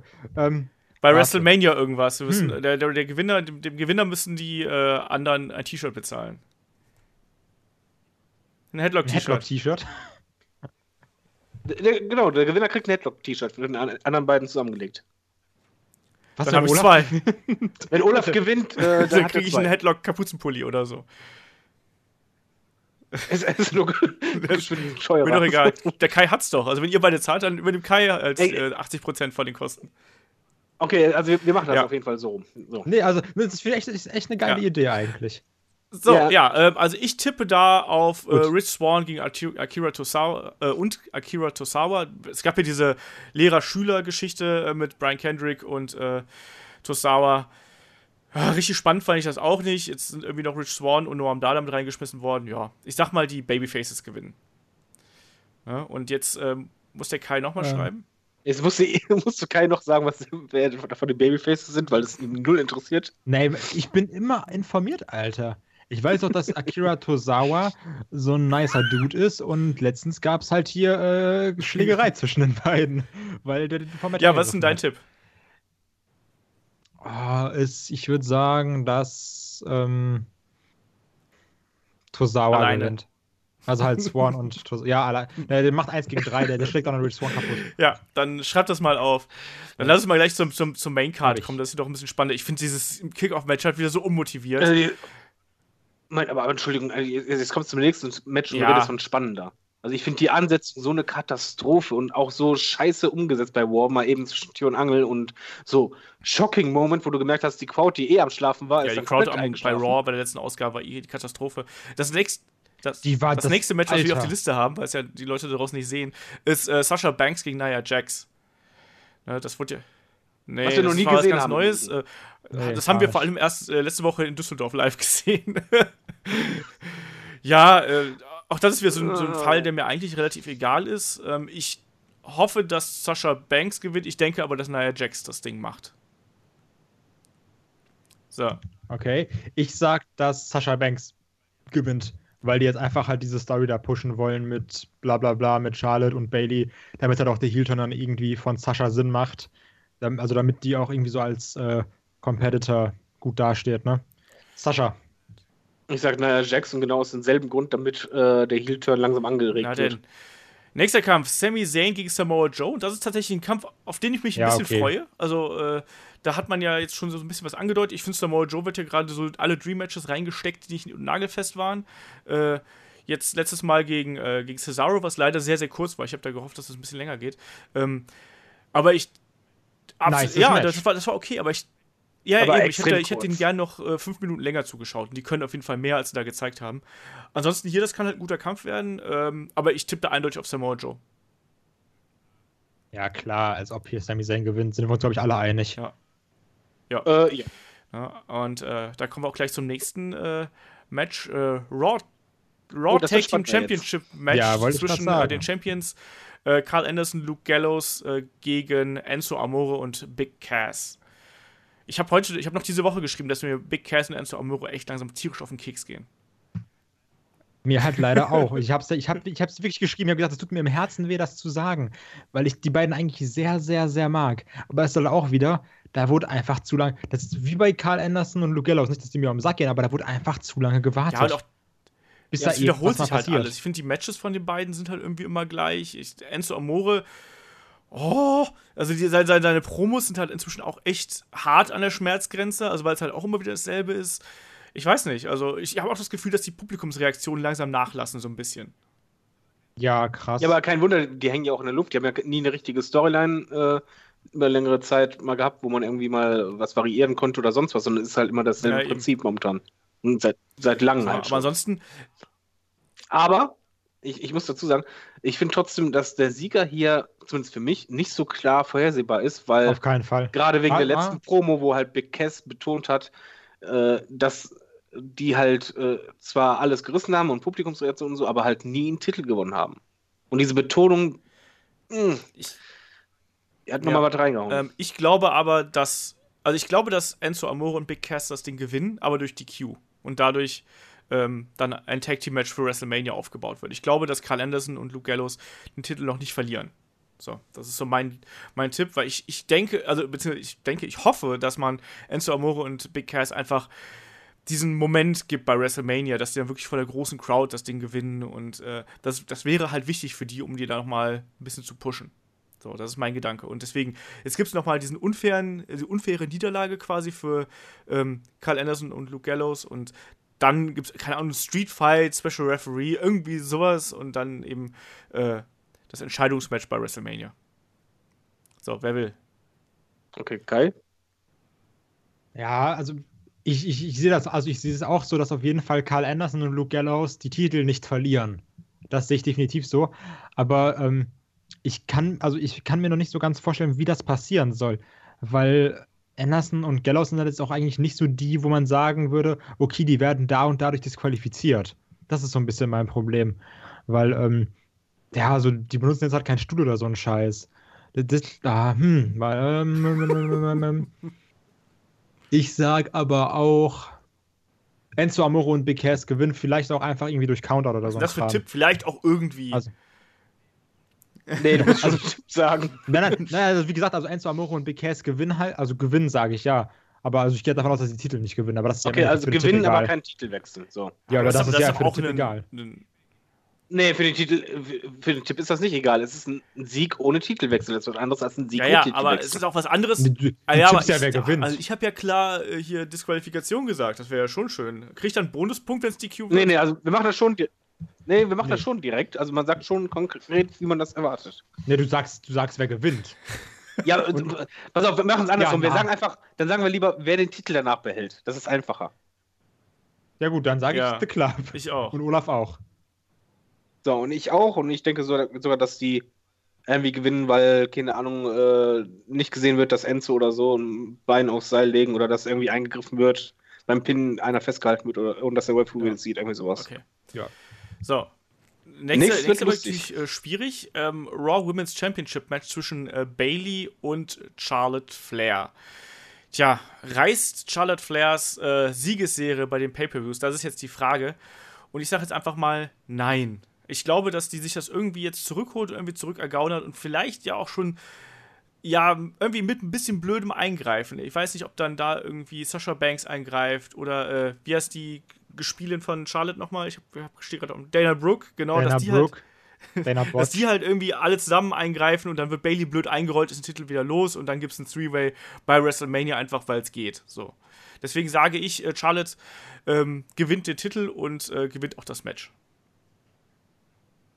Ja, definitiv. Also, wenn halt, dann kriegt Bailey die, ihren großen Moment bei WrestleMania. Das ist halt dieses, diese, dieses WWE-artige, was man relativ, also was man immer so denkt, man kann es sehr gut voraussehen, dass dann eben dieses, dieses Füller-Pay-Per-View, was eben dazwischen ist, wo dann eigentlich nie wirklich ja. was passiert. So, und du dann teilweise fast die gleichen Matches dann nochmal bei WrestleMania bekommst. Ja, also ich, ich halte es ja auch nicht für ganz und klug, dass Bailey halt eben den Titel jetzt schon vorher gewonnen hat. Also ich hätte es ja auch anders gemacht, ja. aber. Hm. Ja, dass halt damit Charlotte dann irgendwann nächstes Jahr 17 ja, Mal den Titel hatte. Sowieso. David. Äh, ich sage auch, Charlotte gewinnt und zwar, weil Bailey abgelenkt ist, weil sie irgendwie die verletzte ja. Sascha Banks helfen will oder sonst irgendwas. Ja, also irgendwie sowas. Also Sascha Banks möchte helfen, irgendwas klappt nicht oder Bailey ist auf jeden Fall abgelenkt. Ich sehe es halt auch so, dass dann Sascha Banks irgendwo aufs Apron springt und dann gibt es den Einroller oder einen Schubser oder sonst irgendwas und dann, wie du gerade gesagt hast, das, entweder wird dann Bailey eingerollt oder Sascha Banks fällt raus und tut sich weh und Bailey macht, ah, meine beste Freundin und dann wird sie eingerollt. Irgendwie sowas. Irgendwie sowas Doofes. Findet ihr eigentlich auch Bailey bei ihrem WWE One extrem äh, profillos? Habt ihr, hat irgendjemand von euch Nein. Split geguckt? Nein. Schade. Und zwar, da ist nämlich dieser Typ, ich weiß nicht, ob ihr wisst, worum es da geht, da ist halt so ein Typ, der hat mehrere verschiedene Persönlichkeiten, ist ja auch egal. Auf jeden Fall ist einer dieser Persönlichkeiten auch ein achtjähriger Junge. Und der redet so ein bisschen retarded. Und genau so hält Bailey ihre Promos. Also wirklich, als wäre sie halt so ein siebenjähriges, so ein achtjähriges Mädchen, was so irgendwann mal ja, hochgeworfen wurde, aber nicht aufgefangen wurde, deswegen am Kopf gelandet ist. Und genau so redet Bailey halt. Das ist halt sehr, sehr kacke. Das ist auch, du merkst auch wirklich, Charlotte hat auch teilweise sehr unangenehme Betonung, wenn sie Promos hält. Und ja. ist auch sehr krass am Tryharden manchmal. Diese legendäre I don't need you. Dankeschön. Ja, ähm, aber sie kriegt zumindest das, dieses normale Talk ja. besser hin. Also aber bei Bailey habe ich auch mein Problem, ich habe das Gefühl, da steht dann ein mhm. Fan halt. Also ja. Einfach, einfach keine richtige Profi-Betonung hin. Also ich finde halt, ich mag Bailey. Sie hat auch dieses, ja, man möchte sie total gern haben, man hat die auch total gern. Aber ich finde halt, seit die im Main Roster ist, ist das so, da fehlt irgendwie, also mir fehlt total irgendwas, was sie irgendwie bei NXT schon eher Ist es egal, ich mag die. Und ich muss immer, ich muss immer grinsen, wenn die in die Halle kommt. Ich kann da nichts gegen machen. Also ich habe die irgendwie, der, die, die gehört zu den wenigen Wrestlern, die sofort so einen Draht zu mir haben. Und ich mag das, wie. Ich muss immer skippen, wenn Was? die in die Halle Was? Ist das denn? Was? Weil die mega langweilig ist. Der Entrance, also der ist super. Ist geil. Also jetzt auch wieder in Düsseldorf, wo wenn dann die, äh, diese Bailey Buddies, wie es so schön heißt, wenn die da hochgehen, ey, das, ich finde das so cool. Und ich das ist aber das einzige Nein, die Musik ist, die Musik, ich mag die Musik auch, weil das passt so. Ja, also ja, der, der Entrance ist halt gut. Aber, aber wir reden jetzt die wir Promos, reden die Promos, die Promos, die, von die, Promos, die Promos sind okay, aber ich kann das schon verstehen, dass man das nicht mag. In der Art und Weise, wie sie redet. Aber das ist halt eben nochmal, ich, das unterstreicht aber halt auch irgendwie diesen Charakter. Sie ist ja nun mal dieses naive Mädchen, was vom Fan zur Wrestlerin irgendwie herangereift ist. Ich finde das auf eine gewisse Weise halt auch irgendwie macht das halt eben den Charme aus. Ja, ein bisschen ja, auf jeden Fall, aber würdest du dir denn nicht wünschen, dass es ja. ein bisschen, zumindest von manchen ja. Betonungen her, einfach ein bisschen mehr sitzt? Weil ich finde, das ist halt, sie fühlt sich momentan für mich auch nicht an wie, wie ein Champion oder halt wie jemand im Main Roster. Da, da, fehlt irgendwie was. Für mich kommt es gerade einfach nur wie Nachwuchswrestlerin vor. So schlimm sehe also ich also, Du merkst das immer ganz krass. Du merkst es halt immer sehr, wenn die dann mit anderen Leuten im Ring ist. Zum Beispiel, wie als sie da mit Stephanie McMahon geredet hat. Also ich finde, die geht da einfach komplett unter. Ja. So, so vom Talent her. Ja. Das ist das Problem, dieses Untergehen halt. Also nicht das Gimmick, sondern das, was du sagst, stimmt ja auch. Dass sie, sie ist halt dieser Fan, der es geschafft hat. Ähm, aber trotzdem heißt es ja nicht, dass, wenn du im Rededuell bist mit einem Steph oder so, halt so ja, abkacken halt, musst. Weiß nicht. Also ich, ich glaube, das ist halt auch vielleicht schwierig für sie noch diesen, diesen Sprung zu machen. Ich, ich hatte ja eh schon auch, bevor sie den Titel gewonnen hat, so ein bisschen das Gefühl gehabt, dass sie so ein bisschen Akklimatisierungsprobleme da im Main Roster hat. Jetzt hast du einen Titel. Jetzt sind natürlich die Augen gleich noch mal ein bisschen mehr auf sie gerichtet. Ist, äh, ich kann das nachvollziehen, dass man aktuell gerade mit den Promos nicht, nicht zufrieden ist. Also, weil, wie ihr schon sagt, also da fehlt halt so ein bisschen auch die Intensität und auch so ein bisschen diese, ähm, wie soll man sagen, diese, diese, diese Leichtfüßigkeit und dieser, äh, ja, einfach um das auch ein bisschen zu verkaufen. Und das äh, kann ich verstehen, dass das irgendwie nicht da ist aktuell. Aber nichtsdestotrotz ist es Champion und äh, mal sehen, wie das dann bei äh, Fastlane ausgeht. Kai hat. Tipps haben wir jetzt dafür alle? Hatte, hatte Kai getippt, ja, ne? Okay. Ah ja, alle Charlotte. Dann nächster Kampf, also. WWE Cruiserweight Championship Match zwischen Neville und Jack Gallagher. Und ich weiß, dass der gute Kai Jack Gallagher hasst. Ja, das ist doch nicht äh, schwer, ne? Ach, aber ganz ehrlich, so wer hasst nicht die komplette Cruiserweight Division oh. fast. Aber so, der ist schon, also ne, die Sache ist, das ist auch seine, ich mag auch seine Musik und ich weiß dann auch, wenn ich jetzt, das klingt halt mega dumm, wenn ich, wenn gerade ich das sage, aber wenn ich jetzt ein bisschen jünger wäre, würde ich mich auch sehr lustig finden aber es ist halt schon irgendwie sehr nervig und anstrengend. Ich liebe ja diese Headbutt von dem, oder diesen Headbutt, was auch immer. Ähm, der ist sehr, sehr cool, aber so an sich, ah, mm, aber ist halt wenigstens einer in der Cruiserweight Division, der halt ja. einen Charakter hat. Also das muss man mir halt anrechnen. Also er sticht halt trotzdem raus irgendwie, das finde ich ganz gut. Aber äh, ja, ich, ich, hätte ihn jetzt auch nicht im Rumble gebraucht. Ich fand, das war aber ein lustiger Moment auf jeden Fall. Ähm, die Fehde wurde so ein bisschen aufgebaut durch dieses äh, Five-Way Elimination Match, was es ja vor ein paar Wochen da gab. Ähm, ich ich mag Jack Gallagher sehr und ich würde ihm das auch gönnen, dass er, dass er jetzt die, die, den Titel da holt.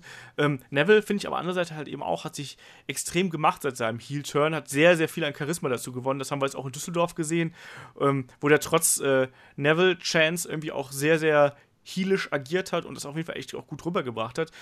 Ich finde, dass, dass Neville auf jeden Fall der, der Cruiserweight Division schon sehr gut getan hat.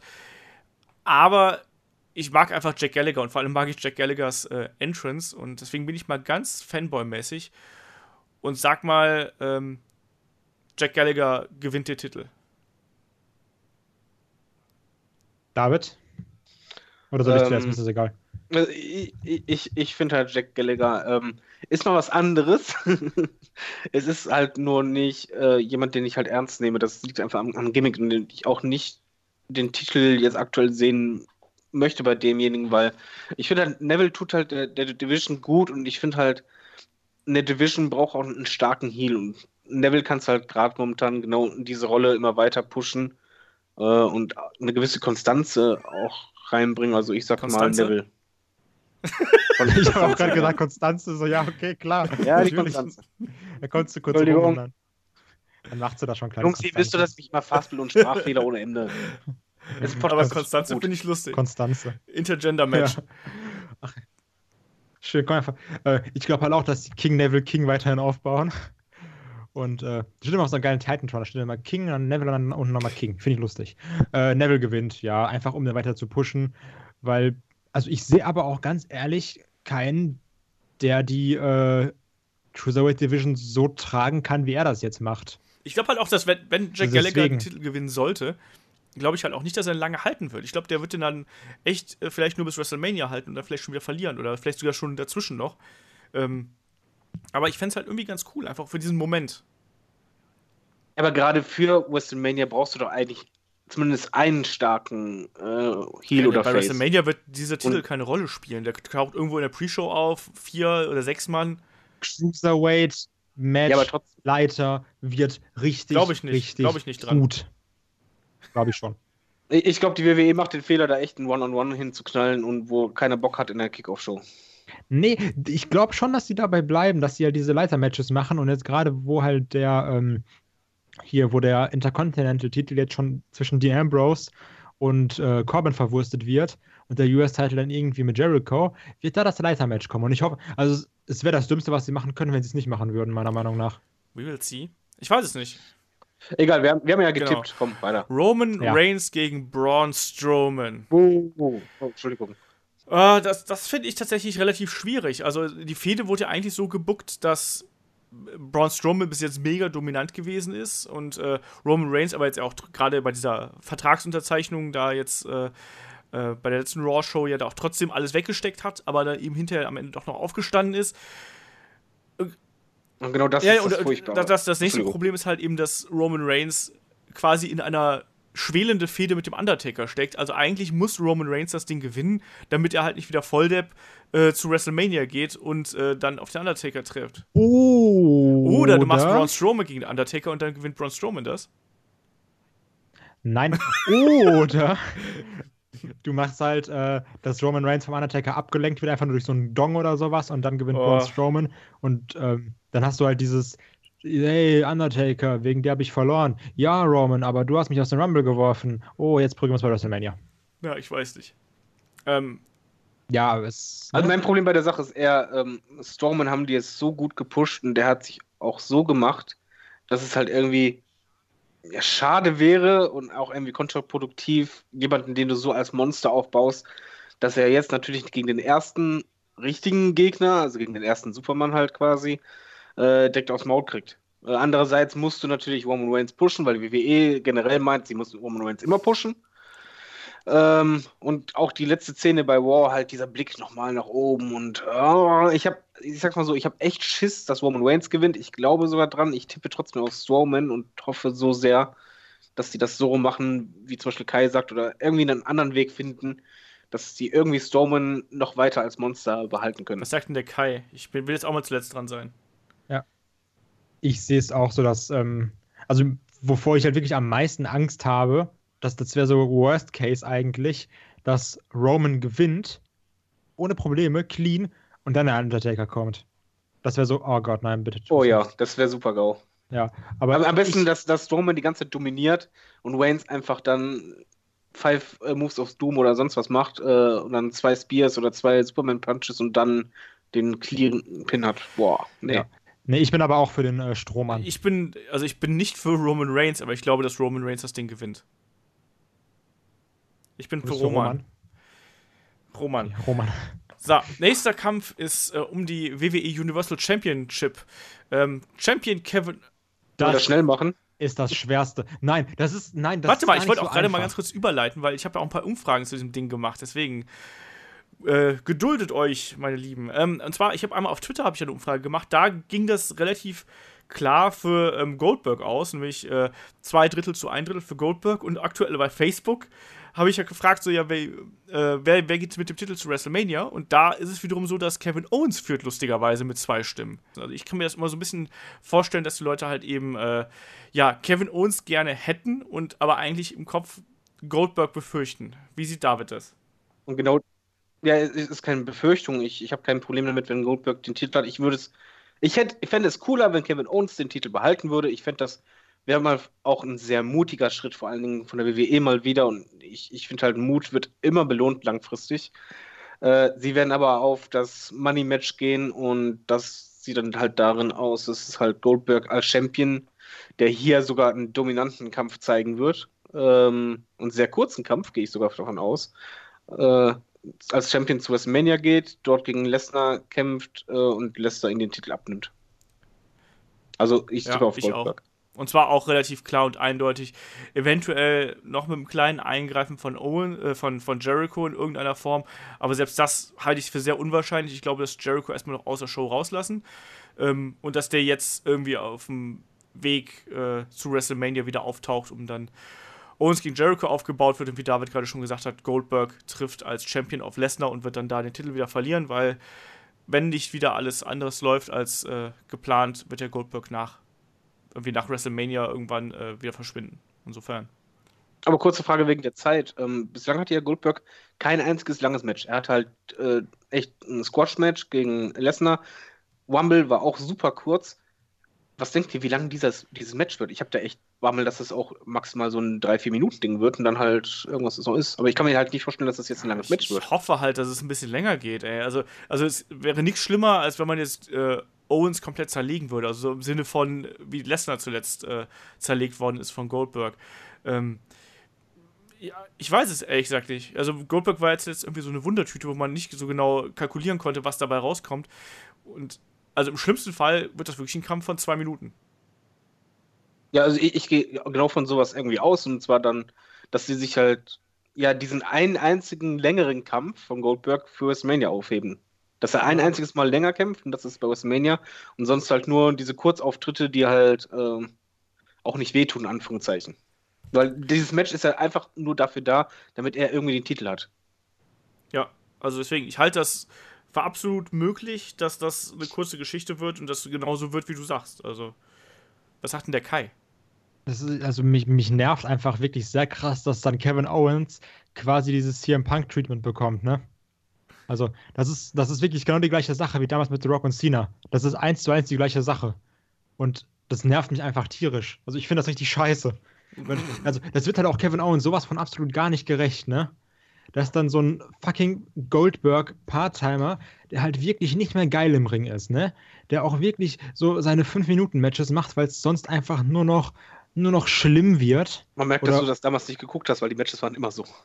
Ja, aber also, ah, da waren noch ein, zwei längere dabei. Um halt mal wieder einen Insider aufzuhören, sie wird einfach komplett AIDS werden. Und äh, also ah, ich finde, das ist einfach scheiße, ne? Also mich regt das wirklich richtig auf, dieses, dass du einfach dann. Das ist, ich finde, das wird keinem auf der Karte gerecht. Also gerade dann, wenn du wirklich die beiden hast, ne, um den Titel, um den noch Seth Rollins, Finn Balor gekämpft haben, den jetzt Owens die ganze Zeit hatte. Und dann, das ist halt auch nur so, ja, okay, so, du warst jetzt zwar unser Transition Champion, aber eigentlich gewürdigt wirst du dafür jetzt nicht. Weil jetzt nehmen wir dir den weg, weil ganz ehrlich, wir würden dich nicht in WrestleMania mit dem Titel reinschicken, weil du bist halt auch nur Kevin Owens. Und also ich finde, das ja, wird aber, gar keinem aber Roster gerecht. Aber wann, wann, wird denn bei der WWE äh, ein Champion gehuldigt dafür, was er abgeliefert hat? Ja, deswegen, das regt mich also. Das ist ja wie, wie gesagt, das ist ja die gleiche Sache mit CM Punk und The Rock. Und das, ach, das finde, also ich finde das einfach nicht in Ordnung. Das ist, das ist halt, wie gesagt, immer diese Sache, dass ähm, die ganzen Leute da das, das, Jahr über da sind und irgendwie delivern. Und dann machen die hier eine Hausshow und da eine Hausshow. Und dann kommt halt irgendein Part-Timer, sei es jetzt Goldberg oder auch Lesnar, aber Lesnar fand ich es auch so genauso scheiße, als er so lange Champion war, oder sei es dann auch ein The Rock. Und dann kriegen die halt einfach für WrestleMania den Titel, damit du einfach diesen großen Namen in WrestleMania schicken kannst. Klar, ich weiß, das macht aus wirtschaftlicher Sicht komplett Sinn und das wird auch richtig krass, wenn du sagen, auf Plakate pappen kannst, Goldberg gegen Brock Lesnar um den Titel irgendwie hier Clash of the Universes, keine Ahnung, machst du noch so vier Mr. Universe, krass, awesome, mega Explosion hin. Also, also ich finde das, also finde ich nicht gut. Ich glaube auch, dass Goldberg gewinnt, aber meine aber tippt doch auf Kevin Owens, wenn du, wenn du das so Nein. sehr hoffst. Aber meine eigentliche Hoffnung ist ja wirklich einfach, dass das Match anfängt. Das, also wirklich die, haben. die Glocke läutet. Und dann kommt Coach Jericho. Nein, und dann äh, geht die Musik von Goldberg. Ach, von, ja, genau, von Goldberg, von Gilberg. Ähm, von Brock Lesnar an. Also das, ja. das wird's halt. Also ich finde es einfach wirklich nicht gerecht für Kevin Owens, dass er dann jetzt. Finde ich nicht gut. Nee, ich, mein, ich bin bei dir. Theoretisch am meisten verdient hätte halt ein Kevin Owens als Champion gegen Chris Jericho äh, bei WrestleMania. Das wäre natürlich Bombe. Äh, wie du halt sagst, mit der Musik von Lesnar oder dass Lesnar gar rauskommt oder so, sowas wäre super, aber wir kennen halt die WWE. Also ich glaube, das ist das Problem ja, das bei diesem halt das Event, dass das halt ich vielleicht überraschen die uns. Also es kann ja auch sein, dass es wirklich so ist wie beim ersten Match von Goldberg gegen Lesnar, wo wir uns alle ja auch irgendwo sicher waren und jeder dachte, ja, ist ja klar, typisch WWE, das und das wird sein und plötzlich hauen die da was hin, womit du null gerechnet hast. Also einfach eine Variante, die du gar nicht gesehen hast. Und vielleicht machen sie es hier auch. Es wäre wunderschön. Es wäre auch ein, ein, schöner Moment für die Fans, die, die vielleicht dadurch auch wieder, ja, viel Frust wäre dann auf einmal weg. Aber ich glaube, das wird nicht passieren. Das, das, Ding ist halt, ich frage mich, frag mich, ob Goldberg den Titel braucht. Oder braucht nein, das Match nein. Goldberg nein, gegen Lesnar ja braucht ja den, den Gürtel eigentlich gar, gar, nicht. Und also es, eigentlich hilft das ja gar niemanden. Andererseits gegen Rock hat den ja auch nicht gebraucht damals, meiner Meinung nach. Nein, die, die brauchen den Titel null. Also für die Fans, ist mal ganz ehrlich, da geht es nicht darum, wer gewinnt den Titel, sondern einfach, wer gewinnt diese Schlacht.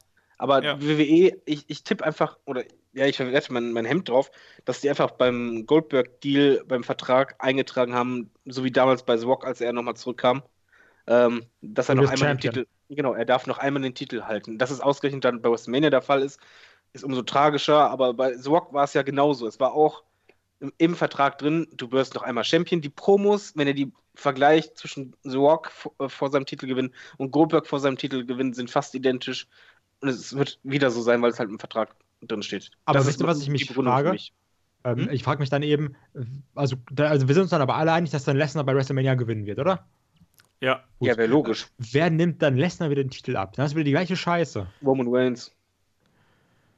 Please don't. Ja, Please don't. Nein, Moment, Moment, äh, nicht. nicht, dass ich das gut finde, aber das ist. Äh, ich, ja, ich aber... gehe davon so fest aus, äh, wie sonst was. Ich, ich, ich sehe das auch als in trockenen Tüchern. Also. Pff Weißt du, ja. dann hast du da wieder irgendwie drei Monate Shows, wo dann kein Titel da ist, wo dann wieder nur irgendwie rumgedödelt wird, oh, hallo, hier und. Nee, ich glaube, der Titelverlust wird schnell passieren.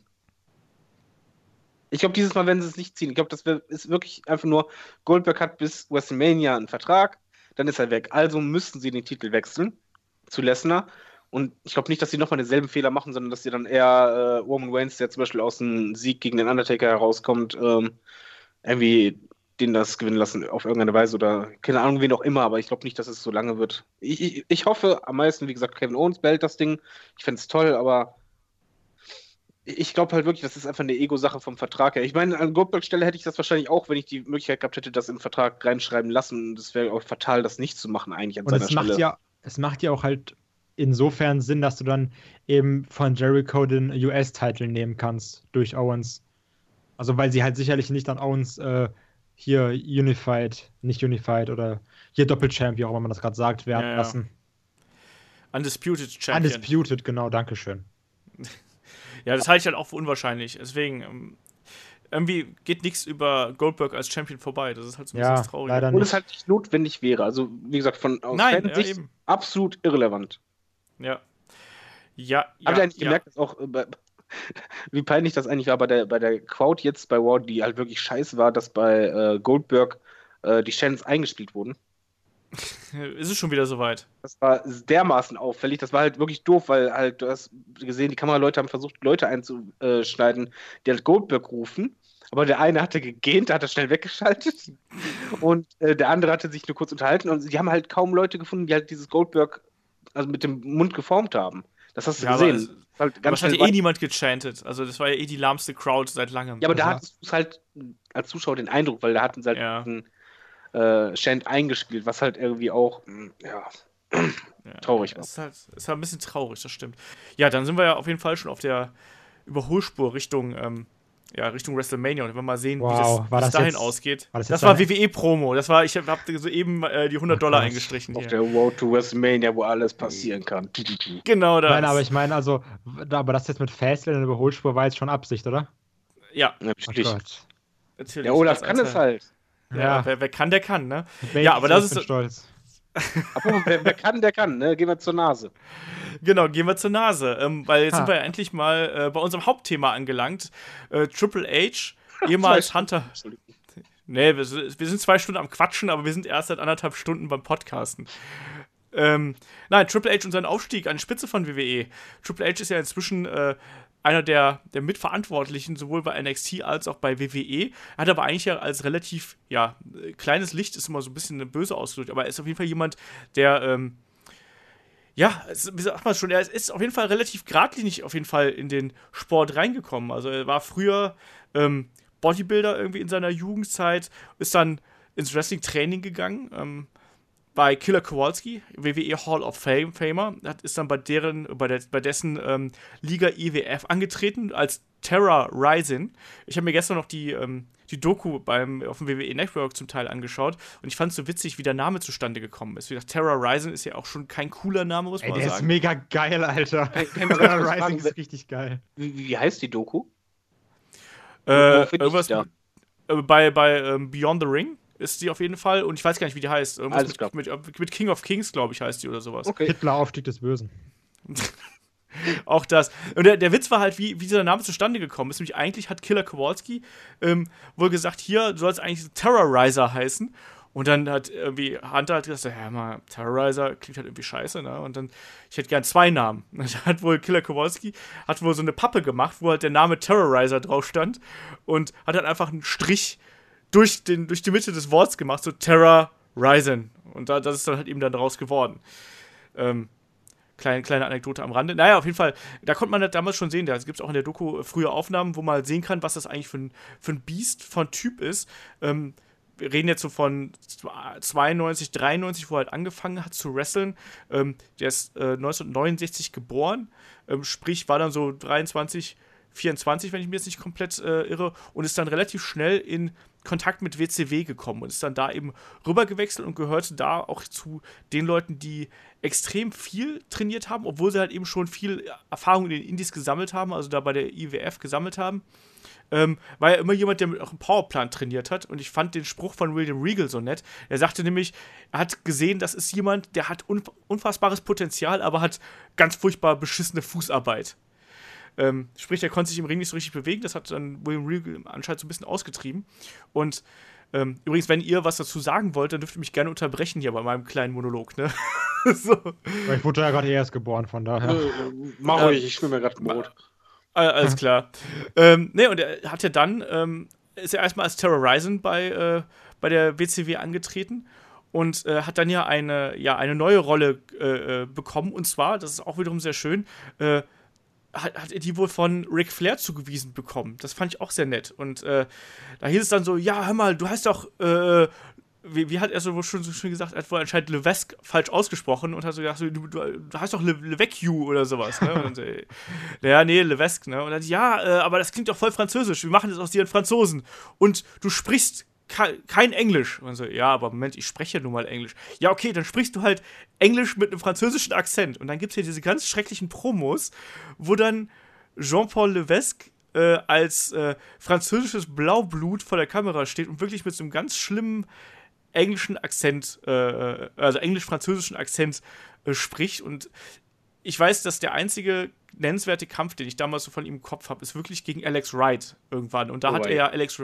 Ja, nee, da, der, der Witz war, da hat er halt, Alex Wright war da noch nicht allzu lange dabei und da hat er halt Alex Wright übelst verhauen einfach. Also wer sich mal diese Geschichte an, äh, diesen Kampf mal anschaut, da ist äh, der gute Hunter schon nicht besonders sanft mit ihm umgegangen. Äh, hat wohl auch nicht so dafür gesorgt, dass er also das beste Standing hatte und ähm, ihm wurde wohl ähm, ein Zweijahresvertrag im Vorfeld angeboten, aber äh, er war dann so jemand, der gesagt hat, pass auf, ich will keinen Zweijahresvertrag äh, für relativ wenig Geld, ich hätte gerne einen Jahresvertrag für wenig Geld und danach verhandeln wir neu.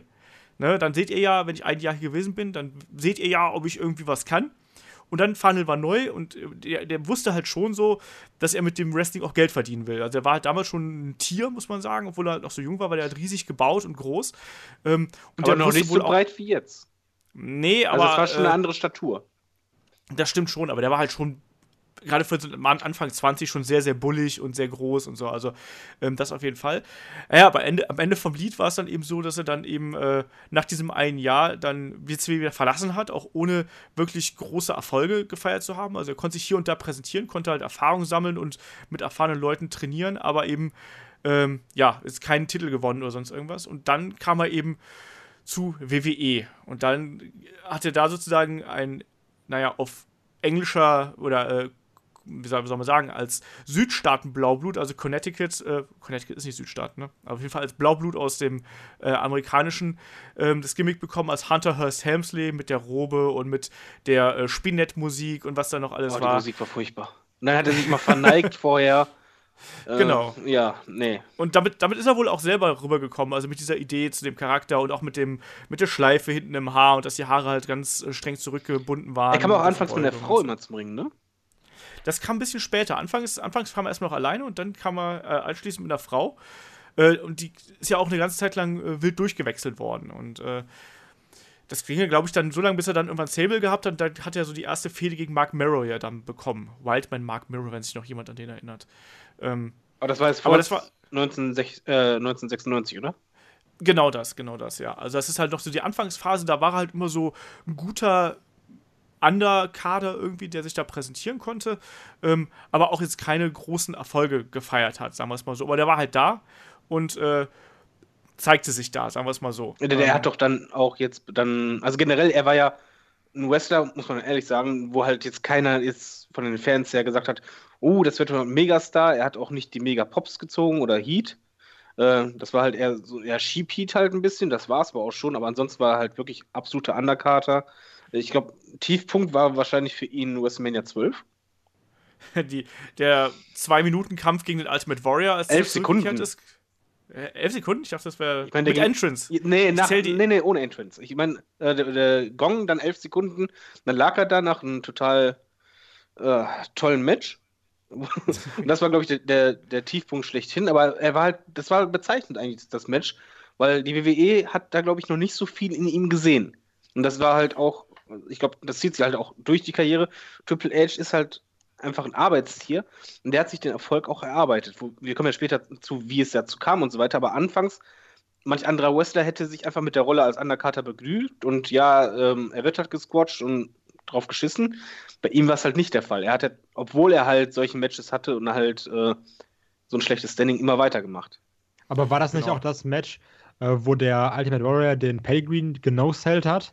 Ja, genau ja, das. Der hat direkt wieder Pedigree genommen und ist direkt wieder aufgestanden, genau.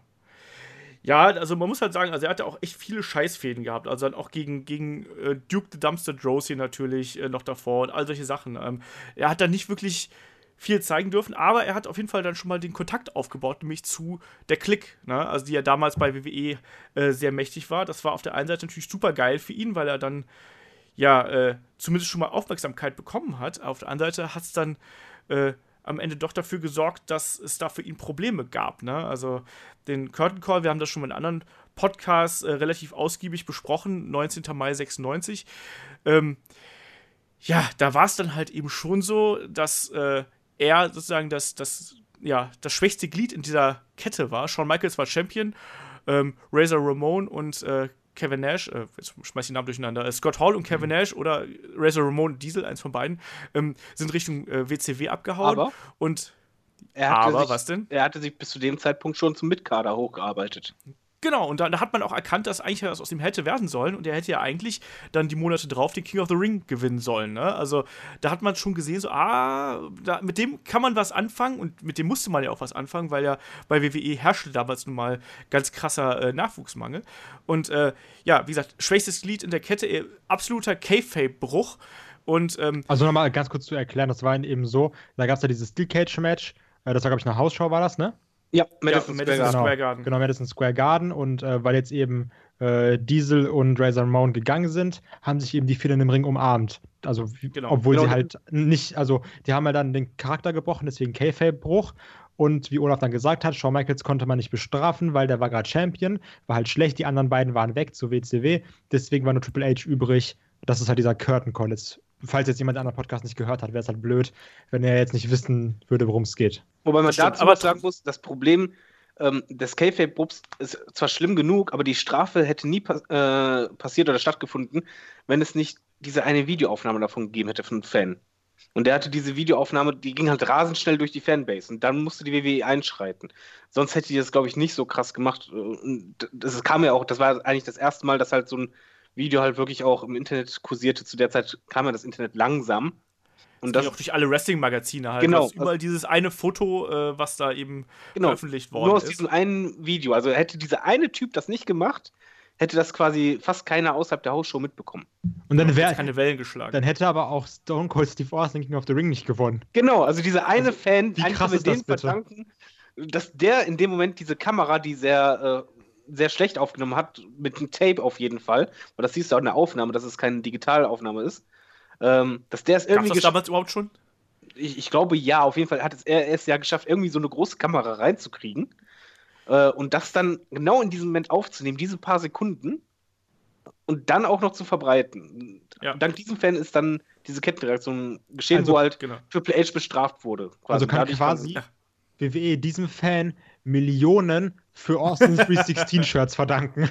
Eigentlich schon. Ja, wir, wir, hatten das ja in dem, in, dem, in dem Podcast ja schon mal erzählt, dann, dass, dass dieser Fan ja wohl auch schon nochmal dann im Nachhinein äh, bei WWE zu Besuch war und dann er auch erstmal so spaßeshalber durchsucht worden ist, so von, von Hunter und solche Sachen. Also, ähm, ja, also das ist halt eine Verstrickung merkwürdiger Umstände, muss man so äh, auszudrücken. Wisst ihr eigentlich, warum Triple H ähm, am Anfang überhaupt so populär bei äh, Shawn Michaels und äh, hier Diesel und äh, Razor Ramon und X-Pac war? Was, die nee. Schuhputzer?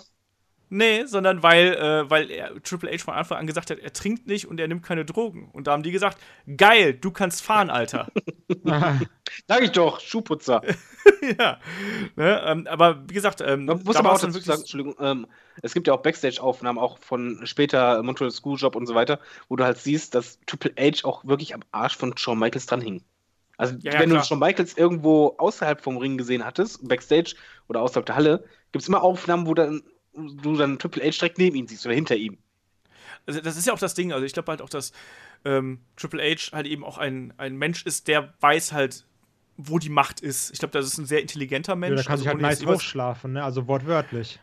Ich, ich glaube, so, so, schlimm ist es halt, glaube ich, nicht gewesen, dass er das alles so schon geplant hätte. Aber, ja, gut, dann, nein, nein, ähm, das nicht, aber. Aber ich glaube, er, er, ist halt, glaube ich, jemand, der das, der das Geschäft versteht, um es mal so zu sagen. Also, ich glaube, der erkennt halt schon, wie die Machtstrukturen sind und passt sich halt diesen Machtstrukturen an. Dieser K-Fape-Bruch, das war im Prinzip der größte Fehler, den er halt damals machen konnte. Und auch, auch in dieser Doku sagt er halt, dass er dann eben äh, ins, ins Büro von Vince ähm, äh, gerufen worden ist und Vince hat dann zu ihm sowas gesagt wie, also Vince sagt in dieser Doku sowas wie sinngemäß, ja, nee, wir haben ihm dann gesagt, so, du musst jetzt wieder ganz unten anfangen. Und Triple H hat dann Vince McMahon zitiert und Vince McMahon hat angeblich gesagt, so, du wirst jetzt einfach mal die nächste Zeit Scheiße fressen. Und du wirst so lange Scheiße fressen, bis du Scheiße fressen wirklich magst. Und du wirst viel Scheiße fressen auf ganz vielen äh, Tellern und tellerweise davon. Ne? Und irgendwann, dann sehen wir weiter. Das hat er auch das, gemacht, das muss man einfach mal ganz trocken sagen. Also so sehr er halt sich an die Machtpersonen gerangegangen hat, äh, er hat alles gemacht, was WWE gefordert hat. Also er hat ja keine No-Show geliefert oder sonst was. Ähm, er hat auch angeschlagen, gewestelt und Co. Also ja, der hat da, da muss man halt auch echt sagen, also das Durchhaltevermögen, das er da gehabt hat, äh, auch sowas zu überstehen. Ich glaube, der hätte manchmal auch einfach gesagt, ja komm, dann, dann halt nicht, ne? dann gehe ich halt woanders hin. Damals gab es ja auch noch diese Auswahlmöglichkeiten. Ich meine, ich weiß jetzt nicht genau, wie die Vertragsmodalitäten da gewesen sind, aber er hat wirklich so ein Jahr durch ähm, ist er dann wirklich richtig unter die Räder gekommen, ne? Und äh, hat auch nur verloren, nur verloren, Scheißmatches gehabt, äh, Hawkpen-Match und so, sage ich da mal so äh, exemplarisch, ne? Wo er da mit Henry O'Godwin äh, im, im Schlamm wühlen durfte und solche Sachen. Ähm, das waren halt schon keine guten Jahre, ne? Und erst so 97, Anfang 97 äh, ging das dann irgendwann äh, wieder los. Ähm, ich glaube, äh, hat er erstmal seinen Intercontinental-Title gewonnen und dann eben äh, ging es dann eben weiter und auch vor allem auch durch die Zuhilfenahme von China oder Hinzunahme von China, die dann ja auch äh, als sein Bodyguard aufgetaucht ist, Ja, auch seine Frau, also seine, seine Freundin war, war, genau. Die hat er wohl auch, äh, die haben sie wohl irgendwie anscheinend in der Hotellobby getroffen, er und Shawn Michaels, und haben dann gesagt: so, boah, krasse, krasse Uschi. Lass uns. Genau, nur immer mit aufs Zimmer. lass uns die mal, an, lass, Uschi, lass, lass, uns die mal anquatschen. Und äh, er, wollte, er wollte sie halt als, von Anfang an als, als Bodyguard haben und Vince McMahon fand die Idee halt irgendwie scheiße. So, äh. Ne, eine Frau als Bodyguard, das macht gar keinen Sinn, ne, und so überhaupt. Und deswegen eine sehr maskuline Genau, aber wenn man halt, äh, schaut euch mal den, den Rumble 97 an, da ist nämlich auf einmal Curtis Hughes, ähm, also Mr. Hughes, äh, Manager, äh, nicht Manager, Bodyguard von äh, Triple H, von Hunter Hearst Helmsley. Und man hat sich halt damals auch gefragt, so, warum eigentlich? Ja, und äh, dasselbe hat sich halt Hunter damals auch gefragt, als das irgendwie äh, da angeschlagen stand. So, okay, äh, Curtis Hughes ist jetzt dabei so, hä, was? Warum denn das? Und der Triple hat äh, Vince McMahon gesagt, ja, der kann das, ist doch voll super. Ne? Und dann hat es aber halt nicht funktioniert und keiner hat es interessiert. Und China war dann ja auch eben eine wichtige Rolle eigentlich in diesem ja, in dieser Konstruktion des Charakters, nämlich dieser, dieser Blau, dieses Blaublut ist ja dann langsam auch in den Hintergrund gerückt und immer mehr kam ja der echte, ne, der, der, der Triple H raus. Ne, Hunter Hearst ja, der D-Generation. Genau, der kam, dann, der Age, kam ne? dann halt immer so peu à peu raus. Und beim King of the Ring 97, da hat er ja dann gegen ähm, Mick Foley im Finale gewonnen. Und da hat man auch schon gesehen, so, das wurde härter und dieses Blaublut passte irgendwann gar nicht mehr dazu. Und dann kam mir diese, dieser Aufbau zu D-Generation X. Und das war dann, glaube ich, das größte Sprungbrett, was er dann zu dem Zeitpunkt haben konnte. Wisst ihr, was ich mich immer frage? Und zwar, ähm, wenn, also man kann das immer sehr, sehr schwer vergleichen, ne? aber halt trotzdem ich könnte mir immer vorstellen, jetzt, wenn man jetzt einfach die Generation X nehmen würde, die halt damals auch teil, also die hatten ja auch einfach Promos, die waren jetzt wirklich krass, weil sie einfach asoziale Sachen gesagt haben, ne? ja, aber sowas. Also ist. Ja, die ähm, hat ja auch freie Hand. Genau. Ähm, wenn, man, wenn man jetzt einfach das nehmen würde und heute hinpacken würde, also wie, wie dann das Internet reagieren würde, so nach dem Motto, oh ja, das ist aber krass originell, da ist jemand, der sagt 30 mal Arschloch, das ist ja richtig cool. Also so könnte man sowas heute noch mal irgendwie so machen, frage ich mich immer. Nee, weil dann alle, das Problem ist, das Problem ist ähm, dass dir alle Frauenrechtlerinnen und alle Gruppen, Randgruppenorganisationen aufs Dach steigen können würden. Das würde halt. Genau, also es gibt ja eh einen Shitstorm. Das, früher konntest du gar keinen Shitstorm machen. Ich meine aber auch, würden die Fans das auch so aufnehmen? Also, äh, oder ich glaube, die Fans würden das sogar abfeiern, glaube ich. Also zumindest die, die, die jungen erwachsenen Männer, äh, ich, ich glaube, die, die würden da schon drauf einsteigen, aber das ist halt, wie Olaf sagt, die würden halt heutzutage wegen politischer Unkorrektheit so viele aufs Dach steigen, das kann die WWE in dem Moment nicht mehr machen. Auch die Sponsoren und denken, so, man muss ja auch überlegen, da steckt genau. ja Geld hinter. Ähm, äh, das hat ja das, damals war es ja anders. Nee, da, da, das war damals auch schon so, ähm, dass, dass die halt auch Sponsoren hatten, aber da hat man eben, eben gesehen, so ja, okay, ähm, WWE ist halt gerade krass am Abstinken gegen äh, die WCW. Da muss jetzt irgendwas passieren. Insofern haben da, glaube ich, noch ähm, viele Sponsoren gesagt: so, ja, komm, ne, akzeptieren wir jetzt mal, ähm, dass die da halt über die Stränge schlagen, wenn es halt eben zum Ziel führt. Und das hat es ja letztlich. Ja, so, nee, ich meinte das anders. Ich meinte halt, der Unterschied zu heute, die WWE stand halt wirklich mit dem Rücken zur Wand. Also es fehlt halt nicht viel, dass die komplett pleite waren. Und ich glaube, Vince hat einfach nur, die Werbeverträge waren ja auch immer schlechter und, und Einschaltquoten und Co. Und Vince hat einfach gesagt, komm, scheiß drauf. Ja, ja. Ähm, es, es ging denen erstmal um Ratings. Die haben jetzt, glaube ich, nicht erstmal gedacht, ja, der kündigt vielleicht äh, Werbepartner Nummer 1 und 2 oder dann kommt die Klage, sondern die haben einfach nur gesagt, ja, jetzt oder ist es Ende. Ja. Und dieses jetzt oder jetzt ist Ende, das ist halt für die Generation X halt die Basis gewesen, so frei zu handeln. Die haben ja nicht nur die Promos so gehabt, dass sie halt nur die ganze Zeit Arschloch gesagt haben oder so. Das, das wäre auch zu einfach, sondern die sind halt einfach in der Zeit, wo es halt auch bei der Generation passte. Die haben sich alles erlaubt, die haben einfach gemacht von wegen so Scheiß drauf.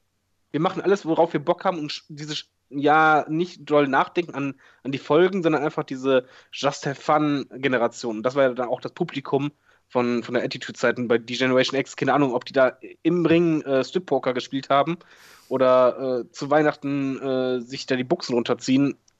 Das war halt einfach, ja, wir machen Spaß, Scheiß auf alles. Und es ging halt nur in dieser einen Situation. Das Publikum hat es abgefeiert. Ich glaube, heutzutage wird das Publikum auch noch, wenn es halt demografisch anders aufgebaut ist, auch das abfeiern und Spaß haben. Aber das könntest du halt nicht durchziehen, weil dieser öffentliche Druck, ähm, auch von Medienseiten, ich glaube, die Medien würden sich jetzt draufstürzen, das kann man doch nicht sagen.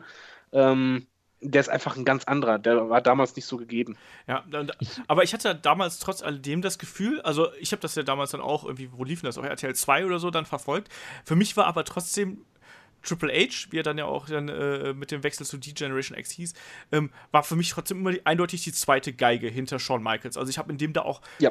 nicht jemanden gesehen, der irgendwie in näherer Zukunft mal als irgendwie WWE-Champion oder gar als Anführer dieser Gruppierung äh, fungieren könnte. Ich fand, da war immer jemand, der war irgendwie witzig, aber ich fand, dass er von Shawn Michaels halt meilenweit überflügelt worden ist. Am Mikrofon, von der Ausstrahlung her, in den Matches. Ähm, da war Shawn Michaels eindeutig der tonangebende Part. Und das. Äh ja, er war ja auch immer eigentlich bezeichnend, wenn, wenn Shawn Michaels eine Promo gehalten hat, stand er ja immer schräg hinter ihm. Und eigentlich war genau das auch so, wie die Fans ihn gesehen haben. Sie waren, er war halt das Anhängsel. Genau. So der Buddy. Er war, war der. Bei Batman und Robin war er halt der Robin. Dachte, nicht scheiße, nicht, nicht mega. Äh, und Shiner war Alfred. Doll auf. und, und, und Shiner war äh, eher der Joker. Shiner war Bane. Nee, aber jetzt ohne Scheiß, auch, auch von Shiner hat eigentlich Triple H mehr profitiert als Shiner von ihm an, an, in der Anfangszeit. Ja. Weil Shiner war halt ja etwas, was du halt eine Person, die, die halt anders ist als die anderen, die du in dem Moment in der WWE gesehen hast, wo, halt, wo du einfach hingeschaut hast. Und wenn du zu ihr geschaut hast, hast du als zeitgleich auch Triple H gesehen. Und ähm, Triple H hat halt wirklich in diesen Jahren alles richtig gemacht, dahingehend, dass er halt dafür gesorgt hat, dass, das, dass der Blick immer zu ihm war und dass man ihn sehen musste, selbst wenn man es nicht wollte. Das ist im Grunde genommen eine perfekte Marketingstrategie. Ja, das sag ich. Das, war, das, das, meine ich ja. Der weiß halt, wo die, wie das Geschäft läuft, so in dem Sinne. Ne? Also er wusste halt schon so, genau. mit, denen, mit denen kann ich mich zusammentun. Das könnte auch funktionieren. Ähm, hat sich natürlich dann auch mit Shawn Michaels jemanden rangeholt, ähm, der halt auch jemand war. Also sorry, Shawn Michaels war gerade zu der Zeit wahrscheinlich der beste Performer, den du irgendwie im Ring haben konntest, also 97, bevor er sich dann 98 verletzt hat. Ähm, das muss man einfach ganz klar sagen. Shawn Michaels war damals äh, der absolute Topstar bei WWE. Ähm, klar, Steve Austin hat dann parallel dazu den Aufstieg geschafft, aber nichtsdestotrotz ähm, war halt eben Triple H noch lange nicht in dieser Position, wie man jetzt äh, heute oder auch dann vielleicht zehn Jahre später gesehen hätte, sondern er war halt damals ein guter Mitkader, um es mal so zu sagen, unter der Fuchtel von dem Besten, muss man sozusagen. Genau, also ohne Shawn Michaels, ähm, zu der Zeit zumindest, wäre total verblasst worden. Ja. Da, da, hätte auch was gefehlt. Also er hat durchweg selbst bei seinen eigenen äh, Fäden immer von Shawn Michaels profitiert. Ja, und dann war es ja umso überraschender. Also dann ähm, nach der Verletzung von Shawn Michaels und nach WrestleMania 14, also Shawn Michaels hat sich beim Royal Rumble 98 ja den äh, Rücken zerschrotet im Käfigmatch, äh, Quatsch, im, im Casket-Match gegen den Undertaker. Also ganz, ganz schlimmer Sturz. Also da sieht man einfach, dass da irgendwas kaputt geht. Ähm, und Shawn Michaels hat ja das Titelmatch gegen Steve Austin durchgezogen. Steve Austin war Champion. Aber Shawn Michaels musste halt danach äh, Reha und äh, was weiß ich was und konnte eigentlich, es wurde ja davon ausgegangen, dass er nicht mehr antreten konnte. Und plötzlich war die D-Generation X eigentlich im Eimer. Also D-Generation X ohne Shawn Michaels, wie soll das gehen? Und ja, dann hat er halt darum gebeten, so Leute, gibt mir den Ball. Ne? Also ich will das jetzt übernehmen, ich will das jetzt versuchen. Und äh, hat dann die D-Generation X neu formiert und äh, hat damit geändert, aber gleichzeitig auch eigentlich noch mal eine Stufe fast höher gehoben, als es vorher der Fall war, ne? Mit äh, X-Pack und ähm, den New Age Outlaws, also Road Dogg und äh, Billy Gunn. Und auf einmal hast du halt eine viel größere D-Generation X, die noch dazu ähm, mitunter, also das hat ja dann auch gewechselt, die ist ja dann im Verlauf der Zeit äh, mehrmals Heel und wieder Face und sowas geturnt, ähm, die dann aber auch wirklich noch viel, viel mehr Chaos angerichtet hat, als es vorher möglich gewesen wäre. Wobei man hier sagen muss, äh, also diese bezeichnete, ich finde halt, jeder Wrestler hat eigentlich im Laufe seiner Karriere diesen einen Moment. Und entweder nutzt er ihn oder nicht. Und das war, glaube ich, bei ihm dieser Moment. Hätte, hätte das nicht funktioniert, uh, hätte sehr schwierig sein können. Ja. Stone Cold genauso. Stone Cold war halt King of Swing. Das war sein Moment den hat er genutzt. Und bei The Walk äh, Nation of Domination, das Ding, wo er dann halt Gimmick wechselt, das war sein Moment, wo er es halt richtig genutzt hat. Und, und das ist bei vielen Western eigentlich der Fall, dass sie halt diesen einen Moment haben. Und das unterscheidet dann diese späteren Superstars, die halt genau in diesem Moment da sind, genau in diesem Moment das bringen oder gar noch ein Stückchen mehr bringen. Oder halt die, die an dem Druck auch scheitern. Man muss halt sagen, der Druck war enorm. Also das war D-Generation X, mega beliebt. Es war immer noch e-, extremer Druck auf der WWE wie sonst was durch die WCW. Und jetzt stand er plötzlich alleine da und hatte eigentlich die komplette Verantwortung, weil er war für die Generation X verantwortlich, auf seinen Schultern. Und das war halt der Moment. Entweder scheiterst du daran und zerbrichst an diesem Druck, oder du stehst den und wächst heraus. Und das war bei ihm halt der Fall. Genau. Und dann haben wir ja auch so legendäre Szenen gekriegt, wie dieser Überfall auf die WCW-Show und so. Ähm, mit dem Panzer oder was? Genau, mit, ja. dem, mit dem Jeep oder auch die, die, ähm, die Fehde gegen äh, die Nation of Domination. Ähm, wo, wo, die sich verkleidet haben. Genau, dieses, diese legendäre Promo, so äh, wo, wo, sich da, wo, wo sie sich äh, als Nation of Domination verkleidet haben. Auch das kannst du heute nicht mehr machen. Also du kannst dich auch heutzutage okay. nicht mehr als, als weißer Mensch, als farbiger verkleiden. Ähm, da würden dir auch sofort alle aufs Dach steigen. Ne? Damals ging das irgendwie und das war halt auch sehr witzig, aber äh, ja, heute wird das halt eben nicht mehr gehen, sagen wir es mal so. Ähm, und damals, äh, im Endeffekt hat man dann mit dieser Nation of Domination und auch mit äh, der D-Generation X eben zwei große Stables gehabt, bei denen zwei Figuren besonders herausgestochen sind. Und das waren Triple H und The Rock, logischerweise. Und die beiden haben dann eigentlich das Bild von WWE bis 2001, Pi mal Daumen, geprägt. Ne? Also die. Kann ich noch vorher einwerfen, wichtig war auch das mit Steph. Man muss ja dazu sagen, Steph war ja noch sehr jung. Äh, und äh, das kam, eigentlich. Das kam aber später. Nein, das kam nur da. Das kam nur bei 2000 oder nicht? Ja, ja, aber wir sind doch jetzt noch bei äh, 97, 98. Ach so, weil du jetzt 2001 gesagt hast. Ach so, ja, weil ich vor, ein bisschen vorwerfen wollte. Ach so, ja, nee, hau Nee, aber das, das war halt, wie gesagt, dieser, wie die beiden dann zusammen aufgestiegen sind. Du hast äh, äh, eine Riesenfehde gehabt, von Strap-Matches über Leiter-Matches und ich weiß nicht was. Und immer war halt, da hast du halt gemerkt, dass Triple H halt eben auch höher steigen kann, als man das noch vor drei, vier Jahren gedacht hat. Und auf einmal war der halt jemand, wo du dachtest, ah, okay, komm, wenn der, wenn der und The Rock hier solche Matches abliefern, dann ist der auch jemand, der sich ähm, ja noch weiter oben etablieren kann. Und das Ende, um, jetzt sind wir da, wo, wo, äh, wo David gerade war, das Ende kam ja dann im Prinzip, als dieses, diese Fehde von Triple H gegen ähm, Vince McMahon losging und als dann der Aufstieg des äh, McMahon-Helmsley-Regimes losging. Und, äh, Wobei da eigentlich ganz lustig ist, dass laut der Fehde, er hat ja dann Steph geheiratet. Zu dem Zeitpunkt waren die aber nicht zusammen, Backstage. Ja.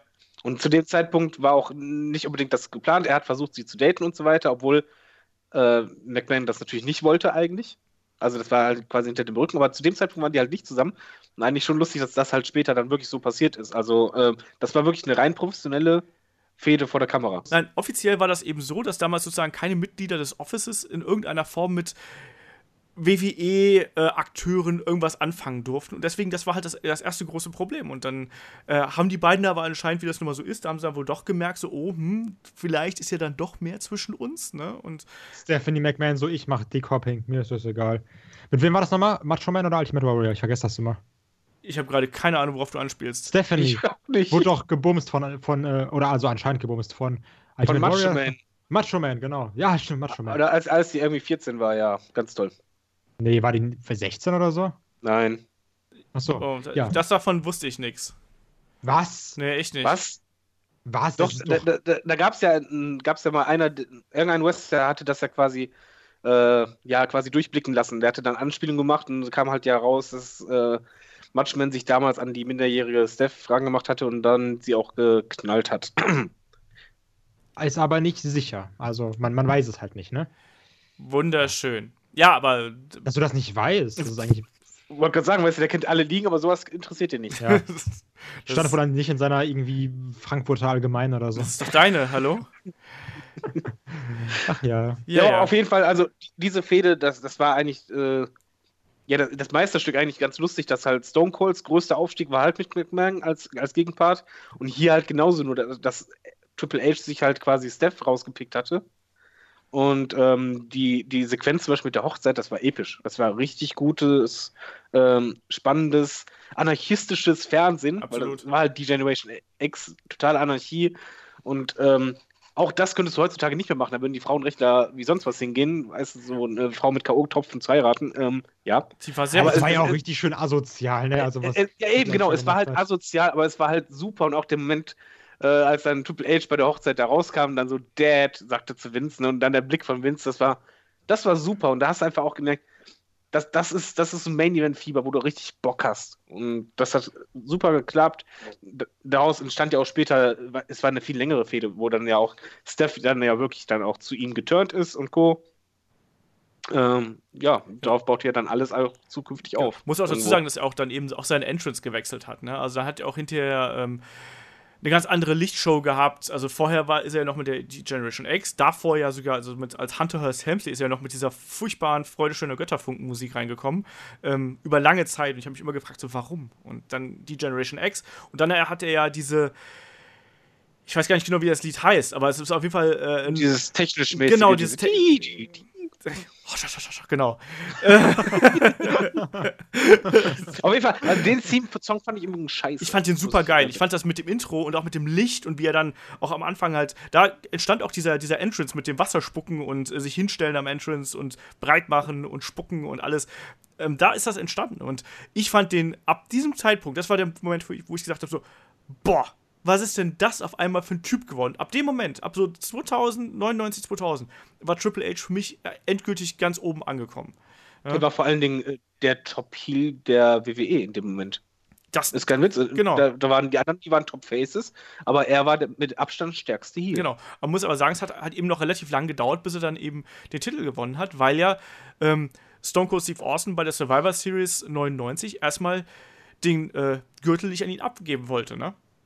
Jo. Und dann äh, musste sich ja Mick Foley äh, den Titel holen und am Tag drauf durfte dann Triple H sich den Gürtel holen und das haben sie auch. Äh, ich glaube, da ist Triple H bis heute nicht gerade so gut auf Steve Austin zu sprechen. Ich, er hat dann auch gesagt, so, ja, vielleicht wäre es vielleicht klüger gewesen. Ja. Aber ich glaube, das haben alle großen Wrestler irgendwann schon mal gemacht. Ja, aber Steve also, Austin hat ja. Ich kann mir das nicht vorstellen, dass das nicht, weil ich glaube, jeder Wrestler, Absolut. du bist nur an der Spitze als Einzelperson, wenn du auch ein entsprechendes Ego hast, beziehungsweise Ah, ja halt auch sehr an dich denkst und einfach auch manchmal, muss ja nicht oft sein, Stone Cold hat, hat glaube ich, nur zwei richtige Ego-Aktionen gemacht, aber halt schon irgendwann mal halt sagst, nee, das mache ich jetzt nicht. Und sind wir mal ehrlich, es ist jetzt auch nicht so, dass Triple H halt gerade dafür bekannt ist, dass er sehr, äh, dass er ein nee. sehr kleines Ego hat, ne? Nee, also wirklich. damals, ich, also ich glaube halt auch, wie gesagt, dass äh, er da schon wusste, wie er sich zu positionieren hatte. Und ich glaube, er war sich auch viel über viele seiner Probleme damals bewusst, aber hat halt dann eben zugunsten der Karriere halt eben, also ich glaube halt schon, dass das jemand ist, mit dem kannst du, glaube ich, sehr, sehr gut Freund sein. Aber ich glaube, dass Triple H auch jemand ist, mit dem du dich sehr, sehr gut anlegen kannst, muss man so zu sagen. Also, mal eine, mal eine kleine Frage am Rande. Ähm, meint ihr eigentlich, die, die Beziehung von Steph, also dass es mittlerweile, dass sie ein Paar sind und so weiter, das denke ich schon, dass das ernst ist, aber meint ihr, dass, er, dass, er, dass er von Anfang an halt wirklich Interesse hat oder ob er nicht als allererstes da eher dachte an die Machtposition? Boah, das ist schwierig das ist zu halt sagen. ganz schwierig zu also ich meine es nur, nur von eurem Gefühl. Ich meine jetzt nicht, es gibt keine Fakten, das ist jetzt nur also eine halt Spekulation. Dafür musst du, glaube ich, einen Menschen besser kennen, um das einzuschätzen. Ja. Also so, ich könnte mir schon so ein also ich bin ja auch jemand, der jetzt nicht so der größte Triple H-Fan ist. Ähm, und dementsprechend könnte ich mir jetzt schon vorstellen, dass ein Triple H auch sagt, so ja, komm, ich mache jetzt mal hier mit der so ein bisschen. Aber damit ich äh, nach oben komme, aber sowas kannst du halt einfach, also das kannst du wirklich nicht sagen. Aber Moment mal, ist es denn, ist es denn wirklich so, bringt dir das wirklich was? Also wie ich das verstanden habe, wie gesagt, du hast diese offizielle No-Dating-Policy gehabt. Ähm, du hast natürlich dann auch den Locker-Room, der eigentlich dann gegen dich ist, weil natürlich denken die genau dasselbe. Äh, so nach dem Motto, der, der will sich hier an die Spitze der Federation hochschlafen, ne? Ähm, du hast, du hast, du hast eine, hochgeschlagen. Ja, aber du, du, da, da hast halt noch den, äh, den Vater, äh, der dein Boss ist, der ist garantiert auch nicht nicht besonders begeistert davon. Ähm, ich glaube nicht, dass das so ne, der beste Plan ist. Also dann. Ich, ich weiß nicht. Ich weiß Du bist aber trotzdem der Freund von ich, seiner Tochter. Sagen. Ja, aber die, die will dann. Tochter wird entsprechend auf dich einreden. Also ich glaube halt schon. Also meine Vermutung ist halt, also vom Gefühl her würde ich einfach sagen, dass glaube ich seine, er, er, sie natürlich sympathisch fand oder so. Aber man muss halt bedenken, Steph, wie alt die zu der Zeit war. Die war halt wirklich noch jung. Die war auch unter 18. Die war glaube ich 16. Ähm, sieht natürlich halt immer zu so jemandem dann auf und das hat er auch irgendwie dieses Schwärmen auch ein bisschen ausgenutzt, denke ich halt, dass er, vielleicht hat er auch gar nicht erwartet, dass er viel mehr ist, halt, ja, halt ein bisschen Spaß, so, hm, so als, als Freund, aber ich glaube jetzt nicht, dass er zu dem Zeitpunkt dachte, das ist so die Frau schlechthin für, mein, für den Rest meines Lebens. Ich glaube, das kam dann später, aber ich kann mir bei ihm halt schon vorstellen, dass das mit ein Hintergedanke war, von wegen, ja, ist eigentlich auch die nicht so verkehrt mit der, äh, mit der Tochter, die ein und alles vom, vom Chef ist, ähm, so eng zu sein. Natürlich ist es dann ein Risiko, aber wenn er halt diesen Schritt gegangen ist, halt, von wegen, okay, wir stehen da dazu. Offenes Wort, das war halt so auch eine Alles- oder Nichts-Situation. Also die war nicht Dadurch 16, halt, wollte ich nur mal so erwähnen. Ich gerade auch sagen, die war da nicht 16. Die ist, die, die ist 76 geboren, also die war 20. Auf jeden Fall war, war die sehr, sehr jung. Das hat ähm, schon hat, früher. Hatte sie auch damals sogar, in, ne, es gibt sogar eine Doku, wo die das im Interview sagt, äh, dass sie halt da echt zu ihm aufgesehen hat, von wegen so, ah, der große Wrestler und so und dadurch halt ähm, ich glaube schon, dass er es ein bisschen ausgenutzt hat, sagen wir es mal so rum. Weiß ich nicht. Also ich, ich weiß halt nicht, ob das, ob gerade das in einer so wie soll man sagen, in einer so hierarchischen Struktur wie eine, wie einer Wrestling-Liga, ob das der beste Plan ist. Ja, aber findest du es denn nicht zu, äh, oder einen extremen Zufall, sagen wir mal so, Akte X Musik abgespielt, ähm, bei jemandem, der sich immer an Personen hält, die am Rampenlicht sind und die Macht haben, dass ausgerechnet er diese eine Person ähm, die als einzige in Frage kommt, wo halt diese Macht dabei ist, dann erwählt quasi. Keine Ahnung, ich finde das, find das einen relativ schweren Vorwurf einfach. Und vor allem, ich finde auch, dass gerade, gerade wenn du Vater und Tochter hast, ich glaube, das bringt dir keinen Vorteil, wenn du da dich dazwischen stellst. Ah, glaube ich nicht. Ich, weiß nicht, also, ich sag mal so, wenn, wenn du äh, der, der Freund von der äh, Tochter von Donald Trump bist, dann hast du auch deine Vorteile. Ähm, also, das ist normal, nicht... genauso wie wenn du mit der Freundin von was anderes. Chef von Unternehmen zusammen bist, da hast du auch deine Vorteile und kommst in diese Unternehmen auch schon mal schneller voran oder mal an, an Positionen oder äh, Aufträge, wo du vielleicht sonst nicht unbedingt ganz in Frage kämst, sondern die B-Wahl wärst. Die Sache also ist ja auch nur, er, er, er, er, war, er, war, ja auch schon ganz oben. Also ich meine, der war doch schon, im, äh, im, Endeffekt war er doch ein Jahr, kaum dass das irgendwie da mit denen losging, da war er ja ganz oben an der Spitze der Liga. Was würde es ihm denn dann doch bringen? Also Du weißt ja aber auch nicht, wie lange die schon vorher zusammen waren. Du weißt ja auch nicht genau, ja, wie gesagt, wir spekulieren ja eh alle. Aber ja, ich, ich, ich, halte das, ich, halte das, ich halte das jetzt für, für eine Spekulation, die finde ich A, irgendwie ein bisschen komisch und ich finde die auch irgendwie ein bisschen fies. Ist eine Frage, man kann nur eine Frage stellen. Das heißt ja nicht, nee, natürlich. dass es so ist. Man, nee, nee. sagt ja nur, ich kann mir schon vorstellen, dass Punkt, Punkt, Punkt. Das ist ja keine Unterstellung, dass es so war. Man ja, sagt ja nur vom Gefühl als Außenstehender, der gar keine Ahnung hat, wie es in den Menschen vorgeht, der die gar nicht kennt, sondern einfach nur von der Einschätzung, genauso wie jeder Mensch zu irgendjemand im Fernsehen eine Meinung hat. Dann, dann sage ich jetzt einfach mal nein, weil ich irgendwie nicht glaube, dass das unbedingt ein zwangsläufig ein Vorteil ist. Und vor allem, es würde dann ja auch irgendwann, musst du ja damit rechnen, dass es dann halt auch irgendwann äh, die Retourkutsche dafür gibt. Mal angenommen, du lässt dich da auf jetzt was ein, dann ist äh, Stephanie äh, komplett verschossen und dann sagst du halt irgendwann so, äh, vielleicht doch nicht. Und dann auf Oder einmal. Du schwängerst die und ziehst sie durch. Und auf einmal bist du Chef von NXT. Ja, Boom. genau, ja, ja. Nee, nee, ja, nee. Also so einfach. Das, das, das glaube ich nicht, dass es das. genug Frauen, die es auch umgekehrt schon hinbekommen haben. Ja, also. ja. Ich, ich glaube, im, glaub, im Wrestling ist das halt ein bisschen schwieriger, aber es ist ja auch, ist ja auch wurscht. Auf jeden Fall Triple H Ende 99, äh, neuer, neuer Champion. Ähm, 2000, 2001 absolut unangefochten und da können wir vielleicht auch gerade mal ganz kurz. Äh Vor allen Dingen, Entschuldigung, darf ich nur einwerfen, da hat die WWE im Grunde genommen auch gezeigt, wie man einen Heel sehr gut darstellen kann, weil Triple H war zu keinem Zeitpunkt die feige Socke, die vor jedem wegläuft, sondern er war ein verdammt starker Heel mit breiter Brust und das hatte ihn auch irgendwie aus. Dominant. Ja. Genau, er war dominant und hat das auch durchgezogen. Das hat auch einfach funktioniert. Er hatte trotzdem die Heat bekommen aber halt eben nicht diese Heat von wegen, ah, lauft nur nicht schon wieder weg, sondern einfach, boah, dieser Typ, der geht mir jetzt auf den Sack, verdammt, ich will, dass der auf die Fresse kriegt. Ja, also da können wir vielleicht auch noch ganz kurz eine Frage einwerfen. Uns hat mich über Twitter der Kiffi angeschrieben. Ähm, nämlich, er hat geschrieben hier, was ist eurer Meinung nach das beste und das schlechteste Jahr von The Game? Und für mich waren diese Jahre zwischen 2000, 2001, also bis zu der Verletzung von Triple H, das war für mich, war für mich die beste Phase seiner gesamten Karriere. Muss man sozusagen. Ja, Haut hin.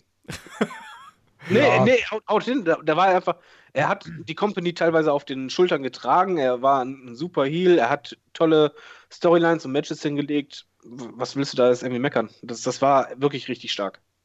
Ja. Ja. Ja, Schließe ich mich an. ja, und da kam ja, wie gesagt, 2001 die Verletzung, wo er sich ja hier die Oberschenkelmuskeln da komplett äh, zerstört hat gegen, im Kampf gegen Chris Jericho und Chris Benoit mit äh, Steve Austin zusammen. Damals der Two-Man-Power-Trip. Das war übrigens keine gute Storyline, muss man dazu sagen. Weißt du aber bitte darauf hin, dass man da echt mal. Also, da im Grunde genommen, ich glaube, das ist auch so ein. Das ist für Vince wahrscheinlich die mega Bestätigung gewesen, weil äh, manch anderer Wrestler hätte sich dann halt auswechseln lassen, Anführungszeichen, beziehungsweise wer rausrollt oder sonst irgendwas und dann Ende. Und der Typ hat trotz einer echt scheiß schmerzhaften Verletzung das Match durchgezogen. Ja. Der hat einfach eine Worlds of Jericho bekommen. Ja, vor allem ja, trotz also, Oberschenkelverletzung. Absolut krass, aber das war halt, wo du, wo du glaube ich, als, als Vince, also an seiner Stelle hätte ich einfach nur gedacht, der Typ macht alles für die Firma, genauso wie ich. Ja. Ich glaube, äh, das sieht auch Vince mittlerweile ja auch in, in, Triple H, dass es halt einfach ein Arbeitstier ist, sondergleichen, der halt alles für diese Firma macht. Und dieses Match ist ein Paradebeispiel dafür und da echt Hut ab, wer da unter Schmerzen sowas noch durchzieht. Boom also man kann halt Triple H echt vieles vorwerfen. Also, wie gesagt, großes Ego, äh, dass er Leute begraben hätte und ich weiß nicht was. Ähm, aber der, der ist halt schon ein Tier einfach. Und ich glaube, der ist wirklich jemand, der, der lebt für das Wrestling und der wird auch fürs Wrestling sterben irgendwann mal. Ähm, und solche Aktionen da zeigen das halt, ne? wie du gerade gesagt hast. Diesen Willen musst du erstmal haben. Ne? Das ist ja halt, dass du quasi diese, diese Verletzung, die wohl unfassbar schmerzhaft sein muss, ähm, einfach durchziehst und äh, oder mitnimmst quasi und dann nochmal, ich weiß gar nicht, wie lange der damit gekämpft hat, acht Minuten, zehn Minuten? Über zehn Minuten. Ja, ne? Und, zehn Minuten und so und so hat er noch gekämpft und äh, teilweise auch auf den Beinen noch aufgetreten ist. Solche Sachen, das war unfassbar und deswegen war es dann am Ende vom Tag auch kein Wunder, dass er dann als Babyface dann irgendwie äh, acht Monate später wieder zurückgekommen ist. Ne?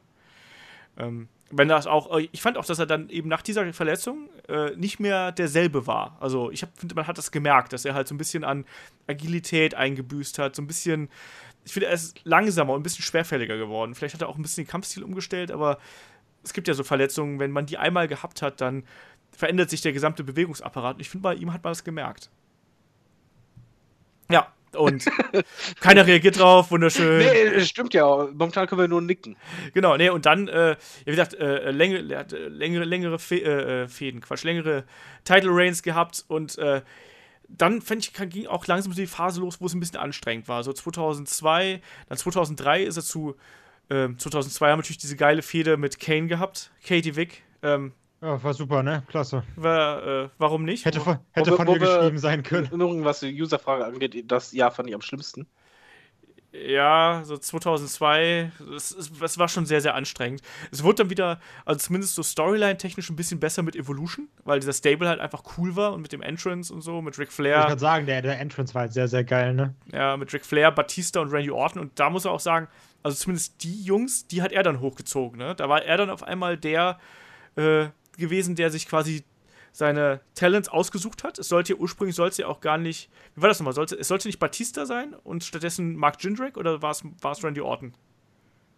Nee, ich beim Batista hatte er ausgewählt, hatte er Dann, dann war es, glaube ich, Randy Orton. Äh, ist aber egal. Auf jeden Fall. Aber das ist aber auch, das kannst du aber drehen, wie du willst. Und du kannst auch darum sagen, das ist wieder ein Beispiel dafür, dass Triple H seine Buddies pusht und die anderen runterdrückt. Ja, aber damals hatten, halt. ja, aber damals hatten ja äh, Randy Orton und äh, Batista ja nicht allzu viel zu sagen, sagen wir es mal so.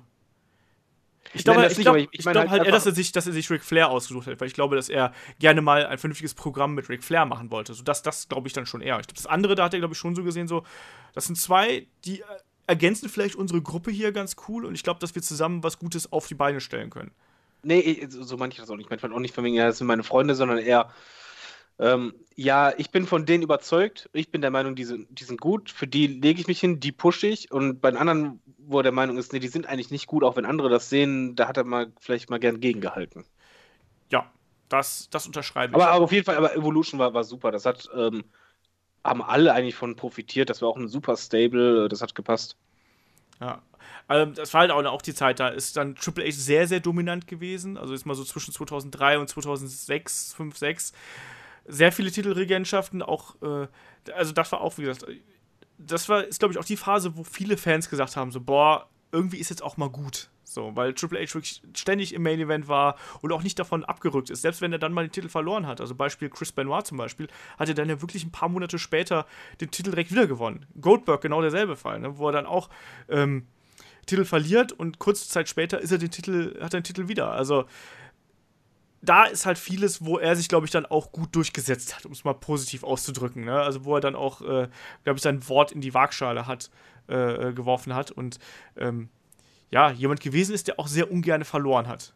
Ne? Aber da ging, dann, ging das da, da nicht auch so ein bisschen, in, also in ganz leicht in Richtung feiger Heel, weil er halt auch immer Batista und Randy Orton hatte, so als äh, Backup, sag ich jetzt mal. Das, also ja, jetzt, schon jetzt nicht halt. so der feige Heal aller, ich kämpfe nicht, sondern aber ich habe halt immer meine Leute und wenn man irgendwie kritisch ist, dann habe ich ja, halt immer noch die, ne? Aber das ist ja auch der Sinn vom Stable irgendwo. Ja, ja, klar, na, natürlich. Also das, das, war, das war natürlich so, dass halt, wenn er kurz vor Niederlage war, dass dann halt schon mal ein Batista rauskam und Co. oder halt ein AKO schnell verpasst wurde und Co. Die haben sich halt gegenseitig immer zugeschustert geholfen. Ja, muss dazu sagen, ich habe es ganz vergessen. Also, wir haben jetzt zum Beispiel in dieser Phase auch die, ähm, diese geile Fehde mit Shawn Michaels zum Beispiel, haben wir komplett außer Acht gelassen. Ja, die, also, die war mega, als, als Shawn Michaels zurückkam, ne? Genau das, also äh, schon das Comeback-Match äh, gegen Shawn Michaels war halt, war halt unglaublich gut. Du hattest einen äh, Three Stages of Hell Match gegen Shawn Michaels, das war unglaublich gut. Übrigens auch 2001 Three Stages of Hell gegen Steve Austin bei No Way Out. auch ein unfassbarer Kampf, äh, äh, Match des Jahres äh, damals gewesen. Ähm, also Triple H war halt damals jemand, der, der konnte auch noch die, die, großen Matches bestreiten. Ne? Das muss man auch mal dazu sagen. Ne? Also es ist nicht so, ähm, dass er da nur hätte Beziehungen hätte spielen lassen. Aber es war halt, er war halt schon sehr, sehr dominant und sehr, sehr präsent. Und das ist halt immer ein Problem bei so großen Charakteren, wenn die sehr präsent sind, dann ist es halt ein bisschen schwierig. So, und ich glaube, jetzt kann King of Ja, du zuerst. Wann kam eigentlich dieses King of Kings? Da kam doch direkt nach Evolution oder war das schon vorher? Ähm, oh, das ist eine gute Frage. Ich glaube, das kam danach. Ne, meine gut, danach kam erstmal die Generation X ja nochmal wieder zurück. Ich glaube, ich ja, aber, glaub, aber doch nicht direkt nach Evolution. Nach Evolution war er erstmal ja, ja. äh, wieder ein Solo One und da war er als King of Kings unterwegs und danach kam er erst wieder die Generation X. Das kann durchaus sein, ich weiß es nicht. Ich weiß es echt nicht so genau. Aber das ich, war übrigens sehr gut, weil den Theme-Song finde ich mega. Ich mochte den am Anfang gar nicht. nee, aber, aber live, also ich weiß noch, ich habe das äh, ich habe den nur einmal live gesehen und äh, klar vorher im, Fernsehen und so. Aber bei dem Theme-Song, da kriegst du aber sowas von der Pelle auf den Arm, weil da ist ja. einfach so ein Bass drin, bei diesem ersten Ton, diesem äh, Gitarrenriff halt. Äh, meine Fresse, also live ist das echt, wo, wo du einfach aufstehen musst, wo du einfach denkst, ach du Scheiße, jetzt kommt der. Ja, ist ja aber auch von einer krassen Band gemacht, ne? Also ist jetzt auch nicht irgendwie eine No-Name-Band, ne? Ja, nee, das, das sowieso, aber, aber das ist einfach ein richtig guter Wrestling-Theme-Song. Ja. ja, das stimmt. Man muss ja auch sagen, also Triple H, jetzt mal so ein bisschen weg von der Chronologie, Triple H ist ja auch der Meister der großen Einzüge, muss man sozusagen. Ne? Also, ich ja, liebe die Einzüge, ohne Scheiß. Bei WrestleMania, ich liebe die Dinger. Ja, na, also ah, schwierig. Na, also, da ich das, aber, jetzt, aber, jetzt, mal ohne Scheiß. Ich finde, bei, bei WrestleMania sorgt halt Triple H. Äh, Undertaker ist, ist, jedes Jahr dabei und so weiter, aber ich finde halt Triple H ist immer so, ähm, du weißt, wenn er kommt, auch, auch bei meiner besseren Hälfte so, ey, Triple H kommt jetzt auch mal schauen, wie der Entrance wird. Das ist immer dieses Big-Time-Feeling. Immer, jedes Jahr ist irgendwas anderes. Äh, ich, ich fand es auch, das halt mega, als dann Steph die Rede gehalten hat und so. Das ist halt, nicht jeder ist gelungen oder nicht jeder ist perfekt, aber jedes Mal ist irgendwas äh, Besonderes und jedes Mal ist halt dieses Big-Time-Feeling, was aber auch zwingend notwendig ist für WrestleMania. Ja. Ich finde aber auch, dass da Triple H immer so ein bisschen ein bisschen sehr krass versucht, da irgendwas rauszuhauen. Also es wirkt dann irgendwie so, dass ein Shawn Michaels und ein Undertaker, die jetzt nicht so viel Tamtam -Tam da rummachen, irgendwie einen geileren Entrance haben, meiner Meinung nach, als jetzt so ein Triple H, der dann mit, keine Ahnung, 70.000 Statisten nochmal kommt und dann hier und das macht und dann wird da nochmal ein Thron gebaut und dann noch am ja, besten das, noch eine Halle. Das ist WrestleMania, das ist halt alles... Ja, ja, aber ich, also ich finde aber die, die Entrance von einem Shawn Michaels oder einem Undertaker imposanter, obwohl da nicht so viel drumherum gemacht wird. Weil manchmal ist da doch weniger einfach mehr. Und zum Beispiel wie halt dieser dumme Terminator-Entrance, der war auch komplett Müll. also, also, also die, die, letzten beiden waren halt sehr schlecht. Der war so lustig. Deswegen, ich, also. ich, fand den lustig, ich fand das sehr gut. Ich kann als bestes Beispiel bei dem zum Beispiel sagen, ähm, ich glaube, das ist einfach, wir sind halt natürlich äh, Wrestling-Nerds. So, den Entrance mit Terminator, den habe ich letztens äh, zwei Kollegen hier gezeigt, die da waren, die keine Ahnung von Wrestling haben. Und die haben einfach nur gesagt, boah, das ist voll geil. Also die, die fanden das so cool, die haben das so abgefeiert, dass ich das nochmal zurückgespult habe und nochmal gezeigt habe. Ähm, ja, ja, hast ja noch keine Ahnung von geilen Sachen, ne? Nee, ich glaube, das ist einfach, ähm, das, du siehst das mit anderen Augen, glaube ich, als, als ähm, Casual-Zuschauer. Und ich glaube, bei WrestleMania sind halt genau solche ganz viel vertreten, die einfach dann, ja, dieses typisch amerikanische Over- Over the Limit äh, Programm haben, was weiß ich, so, so Britney Spears, wo du dann auch irgendwie beim Lied 10.000 Mixes am Anfang hast und Show und so, wo du einfach denkst, ah, spiel erstmal den, den Song, so ein Scheiß. Das ist, glaube ich, einfach so eine Ami-Sache.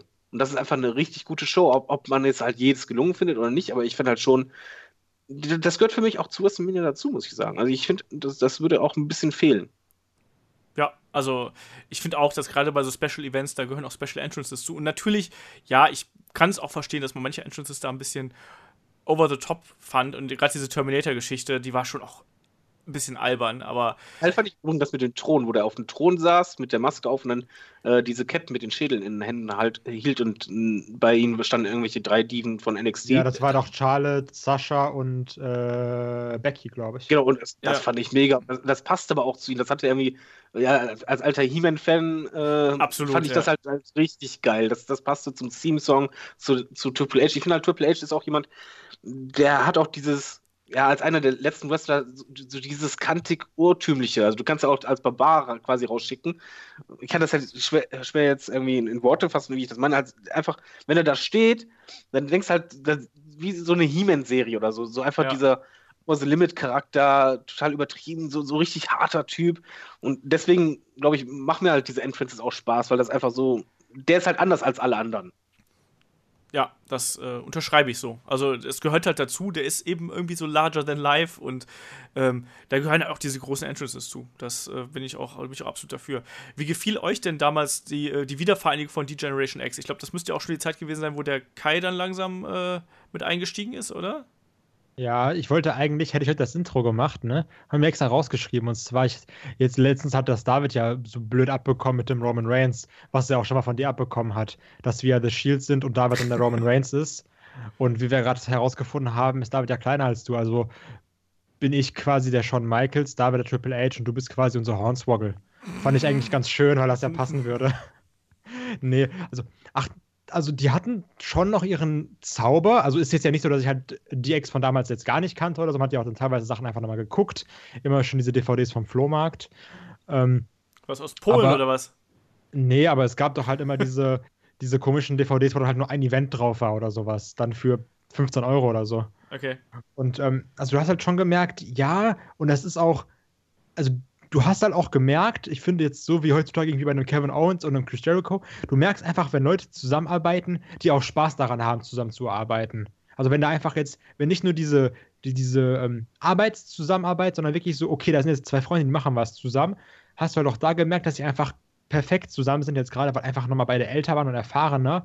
Aber es war halt schon so, dass da, also das war dann auch wieder so sehr, sehr ähm, versucht, das genau. von damals nochmal aufleben zu lassen, aber in einer Zeit, wo man halt nicht mehr irgendwie 30 Mal Arsch noch sagen kann oder wo halt man auch jetzt als Ex nicht mehr so asozial sein kann, was sie auch teilweise halt ein bisschen, ein bisschen ausgemacht hat.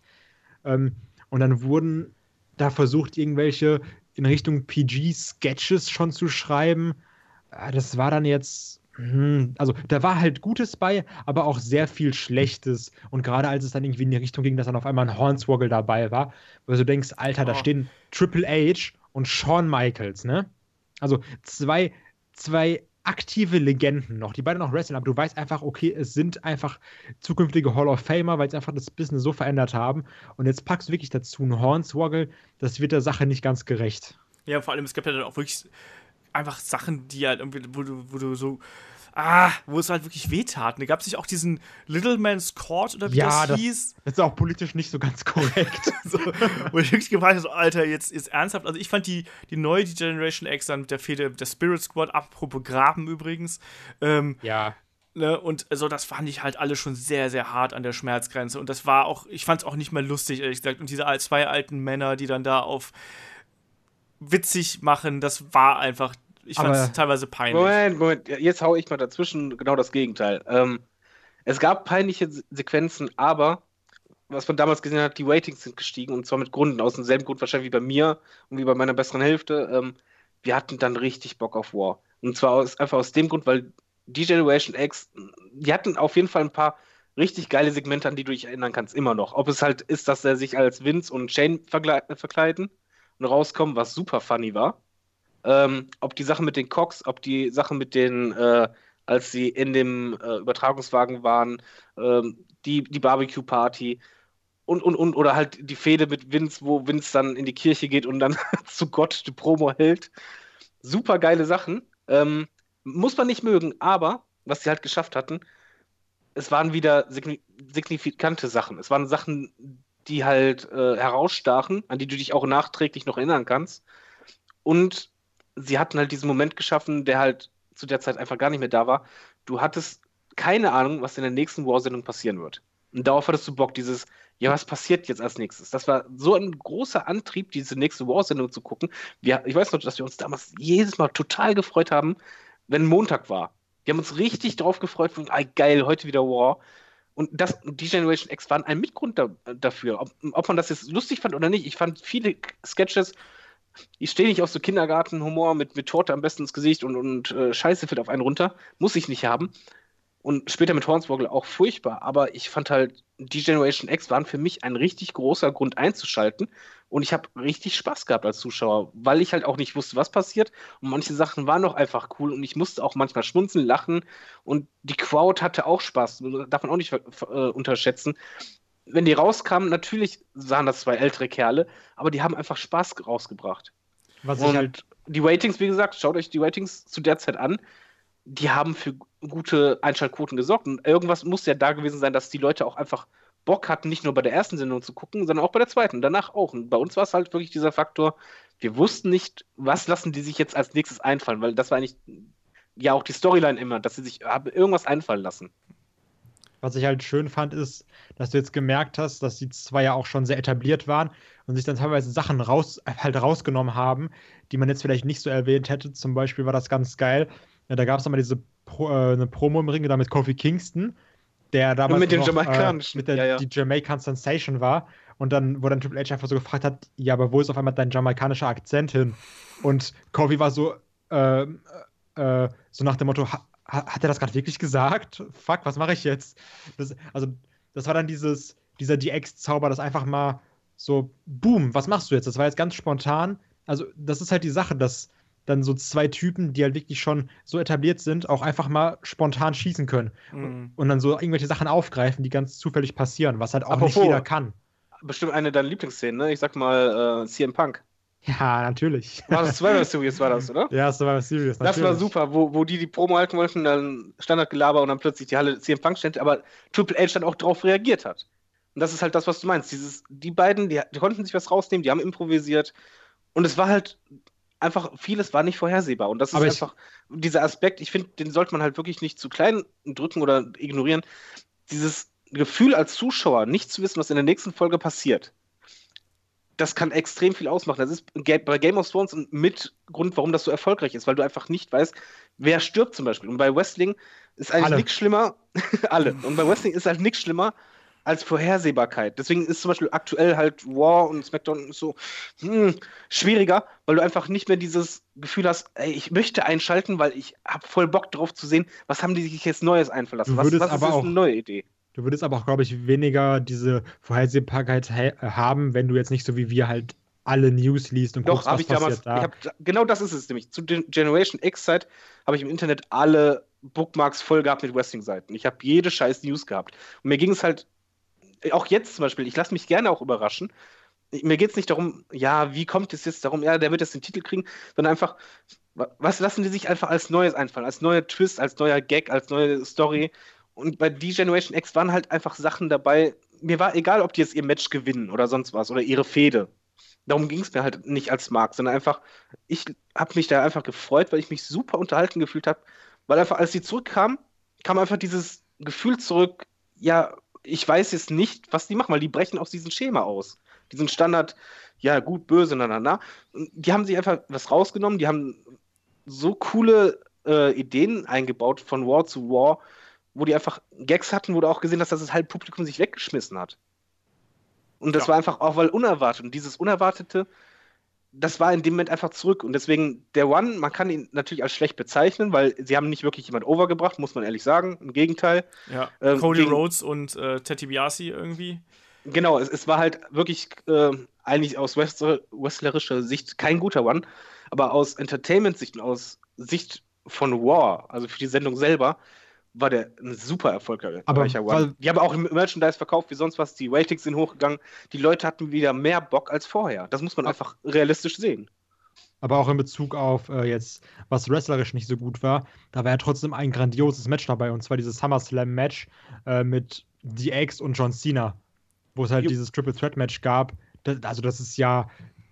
Also, weiß ich, also das ist mit eins der Top-Matches, ganz ehrlich. Es, es, gab, es gab ja auch mit der neuen Generation X durchaus gute Kämpfe. Also wenn man jetzt mal diese blöde Spirit Squad mal Geschichte mal außen vor lässt. Du hattest auch gute Kämpfe gegen Legacy zum Beispiel, äh, Steel Cage Matches, Hell in a Cell Matches und so, die auch echt Spaß gemacht haben. Ne? Also nur, wie David gerade schon richtig gesagt hat, da ist halt keiner von den äh, Jungen hat da richtig von profitiert. Ne? Also man hat, ich finde, man hat so ein bisschen das Gefühl gehabt, da ist so das Attitude ist wieder aufgelodert und da hatten die Zuschauer Bock drauf, aber es ist halt irgendwie nur für eine sehr, ja, es ist halt so, so, so, so, ein Feuer, was halt nur eine gewisse Zeit noch brennen kann, weil dann sind halt irgendwann die Leute halt eben weg, also die Wrestler halt eben weg.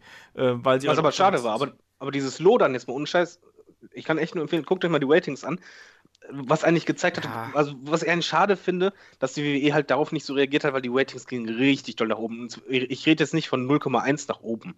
Das war dann eher mal ein Sprung um 1, so und so und zwar ein dickes. Ähm, ja, jetzt mal unscheiß, äh, so, so schlecht ihr meinetwegen die, die Wiedervereinigung fandet im Nachhinein. Ja, ich fand aber nicht das, schlecht. Das ist ja auch also, immer ein ganz subjektives Empfinden. Ich fand es halt nicht lustig und ich fand es nicht unterhaltsam. Das ja, aber, halt, aber so nee, das meine ich halt. Also das kann man ja verstehen. Der Humor war wirklich teilweise, wo ich auch dachte, oh mein Gott, bitte nicht. Auch nicht lachen musste. Aber zumindest dieser Aspekt des äh, Nichtwissens, was jetzt passiert, der war doch bei euch trotzdem gegeben, oder? Ja, das war halt, es war, also ohne, ohne Witz, diese das war halt auch schon wieder so eine Phase, wo ich dann auch echt weniger Wrestling geschaut habe. Und das ist halt so, da war D-Generation X tatsächlich war ein Grund dafür, weshalb ich weniger WWE geschaut habe und stattdessen mehr Indies geschaut habe.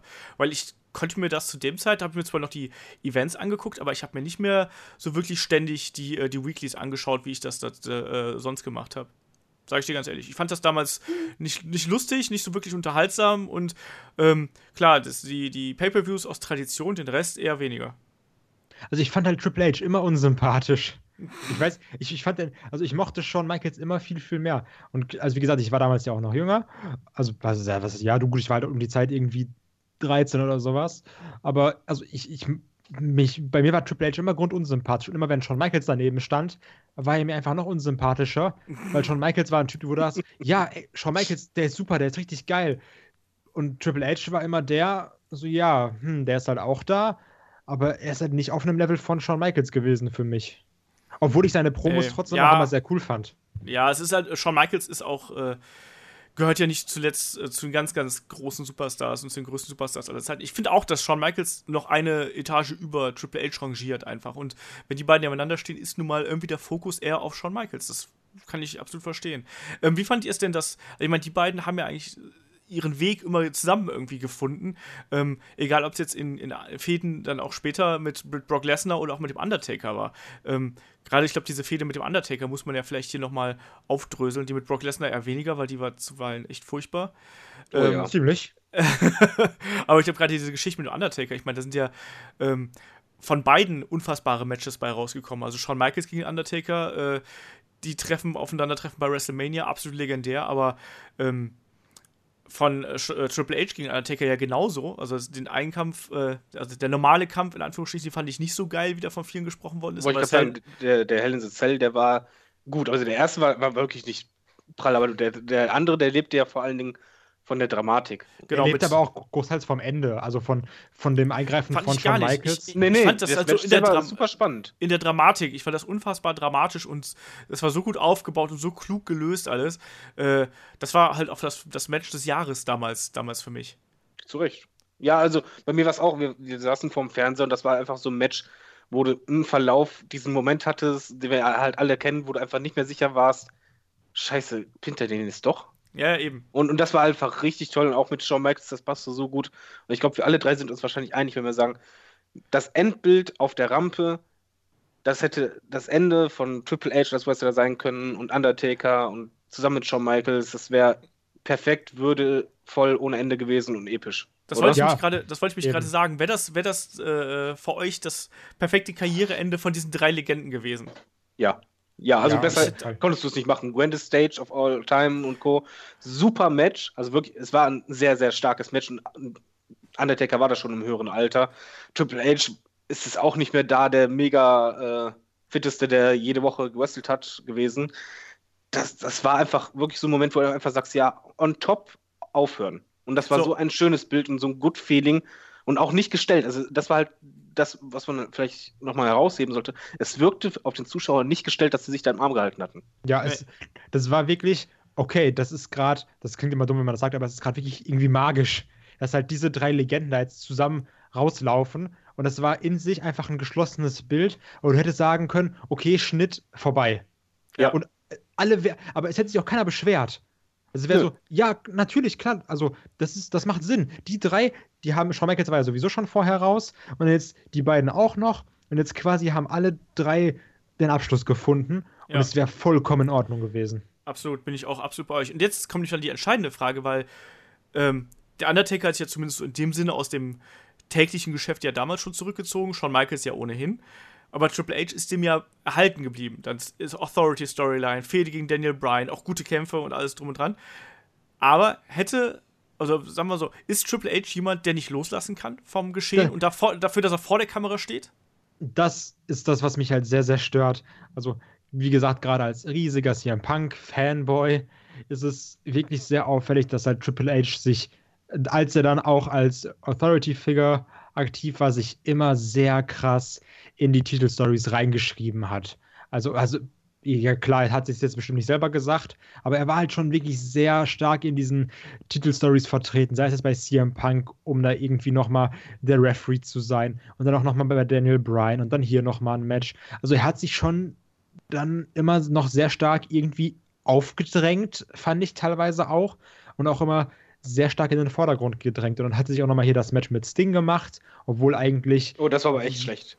Jeder hätte eigentlich auch lieber irgendwie äh, es hat also hier klar w, äh, hier WCW und dann nochmal DX war natürlich auch nicht schlecht. So, das Match, klar, es war nicht schön anzusehen, aber der Moment war auch in Ordnung, gerade wo dann nochmal beide rauskamen. Der Crowd hat es ja auch gefallen, aber so auch hier diese Daniel Bryan Storyline, die war auch wunderbar, halt gerade durch das Ende und gerade von mir weiß man jetzt ja, dass ich dieses Triple H Seth Rollins Match unbedingt sehen möchte, aber es ist halt schon sehr auffällig, dass er für eine Person, die eigentlich nicht mehr aktiv wrestelt, sich dann immer sehr stark in die Big Matches reingeschrieben hat. Ja, was ich auch unangenehm präsent, fand. Ne?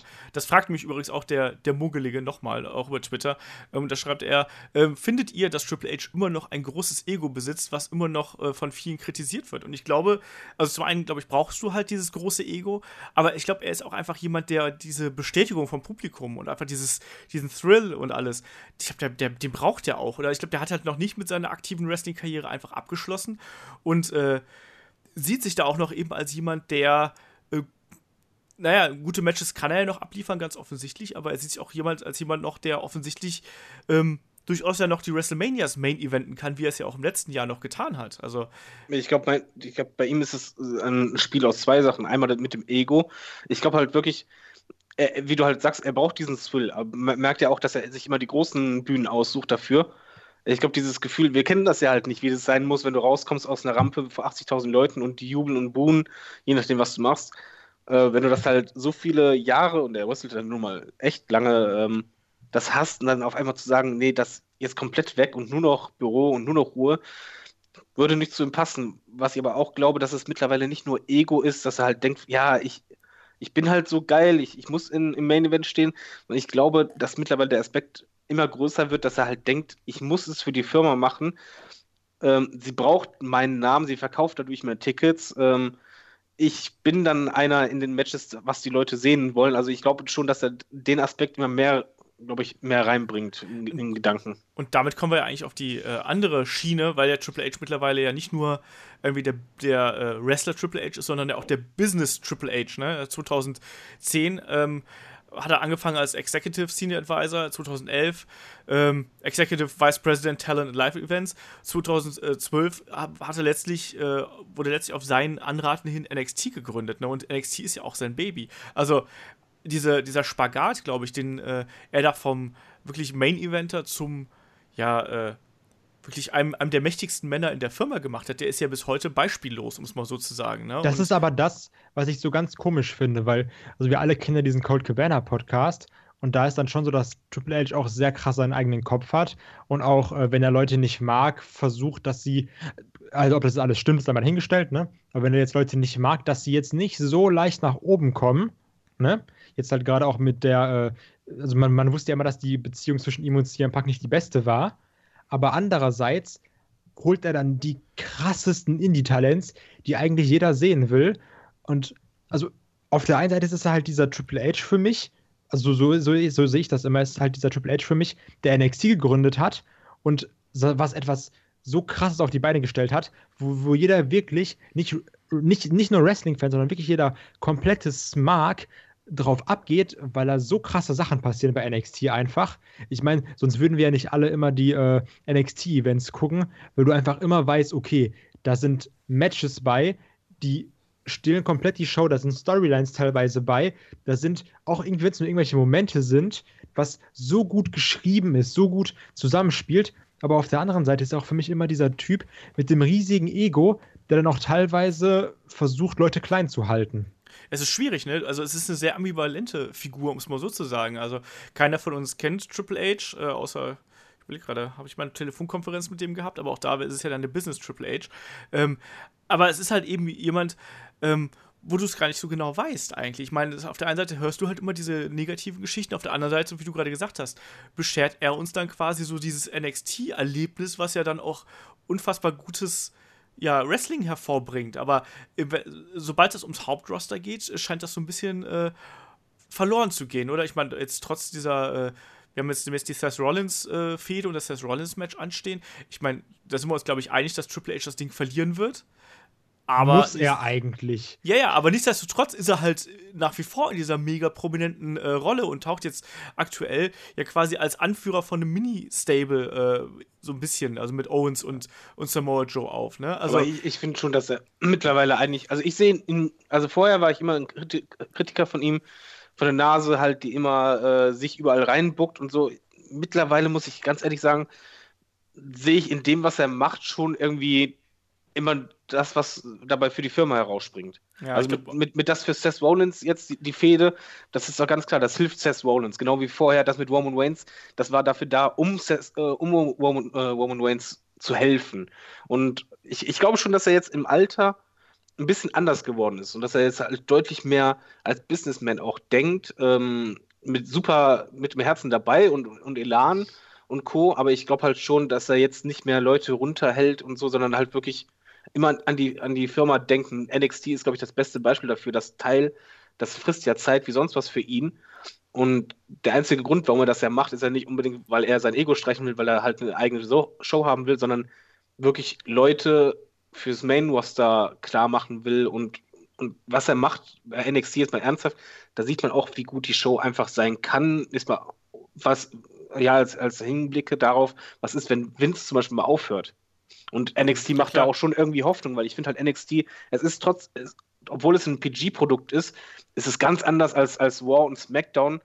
Ähm, von Emotionalität und von der Zielgruppe her auch. Und wer weiß, vielleicht, wenn Vince aufhört, dass dann bei War und SmackDown, wenn dann Triple H was zu sagen hat, hm, könnte es auch vielleicht in so eine Richtung gehen. Aber was er halt in den letzten Jahren gemacht hat, war schon alles sehr gut und richtig. Und er hat sich eigentlich auch meistens für die Leute auch hingelegt ganz anders als vorher. Also er, er setzt sich halt, glaube ich, wirklich aktuell immer so prominent ein, weil er denkt, das hilft dann denjenigen. Weil momentan. Aber was ich, ja? aber was ich da halt nicht verstehen kann, ist, dass es dann gleichzeitig der Typ ist, der dann ja Vince anscheinend beraten hat und gesagt hat, okay, dann lass CM Punk halt gehen. Was halt jetzt, jetzt mal rein, egal ob man jetzt Fan ist oder nicht, aber rein von, von, vom Business her ist das keine schlaue Entscheidung. Warum? Vom Business her hätte ich CM Punk auch äh, gehen lassen. Sofort. Das ist, das ist halt Geschmackssache. Das ist halt, ähm, da, das ist ja wiederum eine, eine Frage der Philosophie eher backstage von der Firma. Jede Firma hat eine andere Philosophie. Wenn, wenn ich einen Arbeitnehmer habe, ähm, der quasi ähm, in meinen Augen ähm, keinen Respekt vor mir zeigt oder vor der Firma oder nicht hundertprozentig dahinter steht, und in dem Moment würde ich den halt auch kicken. Ähm, oder wenn er halt äh, in, in, der Firma schadet. Das ist immer die Frage, hat er das wirklich gemacht? Das ist Auslegungssache. Ja, ja, es ist, ist halt ja die Frage. alles, ne?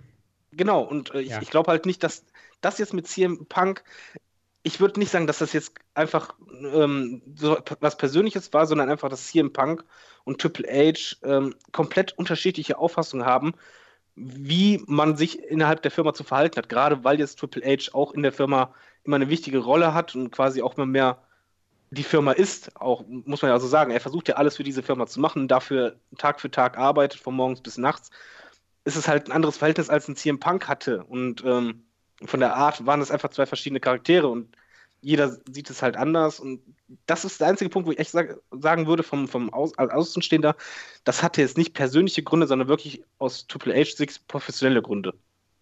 Ja, ich glaube auch, dass die.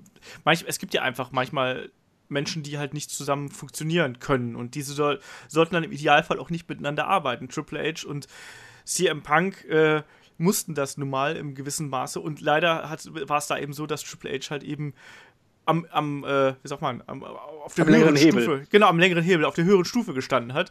Und wer soll denn da gehen? Also, ich glaube auch, dass CM Punk, und das kriegt man ja auch mit, dass der jetzt auch nicht gerade der angenehmste Geselle nee, ist. Auch wenn der immer, Fall. dass der, auch wenn der immer lustig redet und auch vielen Internetfans auch gerade äh, gerne aus der Seele redet, ähm, glaube ich halt auch nicht, dass der jemand ist, oder dass der, dass der jemand ist, der, äh, mit dem du auch sehr gut aneinander geraten kannst. Und ich glaube, dass die beiden einfach komplett andere, wie David gerade gesagt hat, komplett andere Auffassungen hatten, wo dieses ganze Ding hingehen soll, dass diese Geschichte äh, da gerade als CM Punk da wirklich groß geworden ist, dass das alles nicht ideal gelöst worden ist. Absolut geschenkt, ne? Aber ähm, ich glaube auch, dass manche Sachen, von, die CM Punk von sich gegeben hat, auch einfach sehr bitter waren, muss man so zu sagen. Und ich glaube, dass er da halt auch manchmal ein bisschen ungerecht gewesen ist. Ähm, und ich glaube, dass der, dass CM Punk ein nicht wesentlich kleineres Ego im Vergleich zu Triple H hat. Nee, auf keinen ja, Fall. Ich sag mal so, was, was, würdest du halt machen als Arbeit? Äh, du musst, Geber, du, du kannst dir das nicht gefallen lassen. Ja, wollte ich gerade sagen, wenn dein Arbeitnehmer sagt, nö, mache ich jetzt nicht mehr. Das, das meine ich ja damit, wenn ich sage, hier, da war halt Triple H am längeren Hebel. Ja klar, den, den kannst du doch da nicht, kannst doch keinen kein Mitarbeiter da machen, äh, da machen lassen, was er will. Na, da sagst du halt zweimal so, ja, mal, jetzt ist es irgendwann gut, ne? Oder dann, wenn es halt dann nicht geht, dann geht es halt irgendwann nicht mehr. Und ja, ja, es ist schade für uns alle, aber ich finde, die CM Punk-Geschichte war auch über weite Strecken erzählt. Ich fände es jetzt halt, inzwischen fände ich es halt cool, wenn CM Punk nochmal wiederkommen würde, weil jetzt, du hast neues Talent da, ich finde, da könnte man jetzt neue Geschichten erzählen. ich glaube auch, dass halt Triple H da gar nicht so abgelehnt wäre, nur es muss halt auf einer professionellen Basis sein. Also das ich glaube, glaub aus, schwierig. Aus Profisicht, ja, ist, ich glaube halt aus Profisicht, dass Triple H halt äh, schon so denkt, okay, der, der bringt Money, der hilft den Talenten und Co. Äh, ist halt nur die, die Frage, äh, wie dann zum Beispiel ein neuer Vertrag aussehen würde. Ich glaube, wenn CM Punk nochmal kommt, würde der einen Vertrag kriegen, wo halt gewisse Klauseln quasi so ein Verhalten komplett ausschließen. Ja, ich meine, stell dir mal vor, nur mal so ganz ins blaue Fantasy-Booking hineingeworfen. Äh, Stell dir mal vor, WrestleMania, äh, Triple H komplett überlegen gegen Seth Rollins, demütigt ihn und alles und auf einmal hörst du, wie, die, wie der Anfangs, das Anfangsriff von Cult of Personality losgeht und Punk erscheint auf der Bühne von WrestleMania. Das würde aber gar keinen Sinn machen. Ich, ich, ist egal, ich höre gerade, wie, wie Kais einfach Hose nur, reißt. Einfach Ey, nur so aus Prinzip, einfach nur aus Prinzip. Ich meine, äh, gegen die Authority, gegen Triple H, einfach nur so aus Prinzip, weißt du? Denn was wäre das denn bestimmt für, für ein äh, Moment, wenn auf einmal CM Punk nochmal zurückkehren würde und gegen Triple H dann irgendwie nochmal ein Programm starten würde? Ja, das, das, kannst du mega machen. Und selbst bei, bei War, dass, dass die sagen, ja, hier, wir haben das Sagen, keiner hat sich gegen uns zu stellen, dann kommt die Musik. Äh, ja. Generell, es würde super funktionieren, vor allen Dingen, Wrestling funktioniert ja auch dann gut, wenn im realen Leben auch irgendwie eine Beziehung zwischen beiden ist, ob positiv oder negativ. Das ist ja das die Sache. Das spielt keine Rolle. Aber das, das war ja bei Jeff Hardy genauso. Also ja, zum Beispiel. CM Punk, Jeff Hardy. Oder halt, wie wir auch gesagt haben, Kevin Owens, Chris Jericho, Triple H, Shawn Michaels. Sondern alle Sachen, die super funktioniert haben. Ja. Äh, so, liebe Freunde, nachdem Kommt, wir jetzt hier bald. Ja. Können wir uns jetzt zumindest äh, darauf einigen, weil ich finde, das ist schon, äh, sollte man ein bisschen Hut ziehen, meiner Meinung nach zumindest, dass wir alle drei der Meinung sind, dass Triple H mit NXT etwas verdammt Gutes gegründet, Absolut. aufgebaut hat und vor allen Dingen, wie er es weiterhin durchzieht, mit welcher Priorität und, und Co. Der Typ Was? ist ja auch ein Arbeitstier, das muss man auch mal dazu sagen. Wenn du den mal, äh, wenn du mal guckst, wie der teilweise äh, ja, da gab es ein, aber ein Tagesplan, ne? Genau, wo am einen Tag hier, am anderen Tag da, dazwischen Training, Pressekonferenzen, Fotoabnahmen, Fototermine. Also diese bei dieser WrestleMania 32 Doku, äh, Dallas ja, WrestleMania. Hammerhart, hammerhart, ey. Und ich so, Alter, wie, wie schafft der das denn? Also ich, ich schaffe noch nicht mal die Hälfte von dem, was der äh, irgendwie am Tag schafft. Also Unfassbar. Nee, der, der, der Typ, der, der, hat ja auch, äh, es heißt ja nicht äh, umsonst, dass die Wrestler ihn sogar nachts anrufen können. Dass irgendwie ja. er immer da ist und dass er, er schläft ja nur ein paar Stunden zu Hause, Training, äh, Termin, Termin, Termin, Termin, NXT-Leute und Co. dann wieder irgendwas aufbauen und, und, der ist dann nur am Arbeiten. Aber der, der ja. hat auch gesagt, der braucht das und ich glaube, der ist auch wirklich so einer. Der, der, der braucht diese Herausforderungen und der wächst an seinen Herausforderungen. Und auch da, schöne Parallele auch zu The Rock, der ist übrigens genauso, glaube ich. Ich glaube, der ist ja. auch so jemand, der äh, quasi drei Stunden schläft und dann baff trainieren und das und das und dies und jenes. Das sind halt viele von diesen mega erfolgreichen Typen, die dann da äh, quasi kein normales Leben haben, so wie, wie wir in dem Sinn, sondern die einfach diesen Stress und diese Angespanntheit und auch diese viel, Vielzahl von Aufgaben da einfach brauchen. Und was Apropos, NXT, ich habe hab ein schönes Schlusswort im Übrigen. Äh, jetzt schon. Unter, du unterbrichst mich um Ach, Entschuldigung, ja, mach mal. Ja, mach nee, aber ich glaube auch einfach, dass, dass er jemand ist, der, äh, wie, wie, du gerade gesagt hast, mit NXT was Großes geschaffen hat, der eine große Karriere hinter sich hat, aber ich glaube, wie alle großen Wrestler, ähm, ja, machst du halt nicht alles perfekt in deiner Karriere. Und genauso ist er halt, glaube ich, auch jemand, der, naja, auch nicht, nicht immer so schnell loslassen konnte. Gerade, äh, wie wir gesagt haben, gerade so in den Jahren zwischen 2006 und 2013 vielleicht, wäre es vielleicht hin und wieder mal ganz gut gewesen, wenn er da äh, sein eigenes Ego ein bisschen zurückgeschraubt hätte. Aber hey, Erfolg gibt ihm recht, äh, was er jetzt aufbaut. Ich glaube, inzwischen muss man da auch sagen, ähm, ja, äh, absolut wahrscheinlich der wichtigste Mann aktuell im Professional Wrestling. Und äh, wir werden sehen, wohin ihn seine Reise noch führt. Das stimmt. Hut ab. So, jetzt darfst du, David, wenn so, du ja, ich, das Schlusswort einleiten wolltest.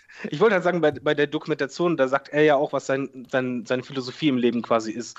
Und ich, die kaufe ich ihn ja auch hundertprozentig ab, dass er halt sagt, von wegen so, wenn du halt keinen Erfolg hast, äh, hör auf, Ausreden zu suchen oder Fehler bei anderen, sondern es liegt an dir. Und du musst halt einfach, wer genau. so viel arbeitet, der wird irgendwann belohnt. Und ich glaube, bei Triple H ist halt ein Paradebeispiel. Der hat gearbeitet wie sonst was. Wie wir halt sagten, der war in der Undercard, wo er echt im Dockhaus war wie sonst was und Scheiße fressen musste. Aber er hat weiter gearbeitet, gearbeitet, gearbeitet. Und das halt immer. Er hat Matches durchgezogen, wo er verletzt war, hat weiter gearbeitet. Und dieses Motto, das zieht er durch und deswegen hat er Erfolg und ja, so einen dicken Stempel jetzt hinterlassen. Absolut. Wir haben heute auch hart gearbeitet, oder? Wir Drei Stunden 20 ja. wie, wie, wie, viel ist denn die Aufnahme? Äh, Aufnahme sind zwei Stunden äh, 48 gerade. Gut, wir haben ja auch vorher drei Jahre über die Switch geredet.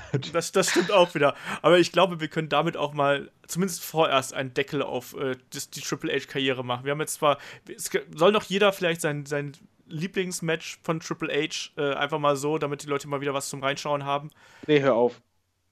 Ich muss aufs Klo. Ich muss voll pinkeln. okay. Lieblingsmatch SummerSlam, Lieblingspromo Paul Levesque versus Phil Brooks.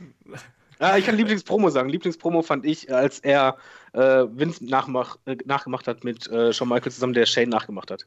Ich sag, Lieblingsmatch ist ähm, gegen Cactus Jack beim Rumble 2000. So, und Lieblingspromo ist mir eigentlich ziemlich egal, weil Triple H für mich nie für die Promos gestanden hat, sondern eher immer der Charakter war, der im Ring abgeliefert hat. So, und damit würde ich sagen, machen wir den Deckel drauf. Ich sag danke an äh, Kai und David für unfassbar viel Zeit. Ich hoffe, dass irgendjemand bis hierhin durchgehört hat. Ansonsten, äh, keine Ahnung. Code, Wenn Code, derjenige, der, der, bis hierhin durchgehört hat, kann er bitte irgendwie ABC unter den Post Ich wollte gerade sagen, das, das Codewort ist Pedigree. Pedigree, also, Pedigree ist gut. Einfach nur Pedigree mit Hashtag davor. Genau das. Oder schickt uns das oder was auch immer. Also wer bis hierhin durchgehalten hat, äh, auch Hut ab, genauso wie von Triple H. Wir hören uns am Montag wieder zum, äh, zur Review von WWE Fastlane. Mach's gut, ein schönes Wochenende. Bis dahin. Tschüss. Tschüss. Tschüss.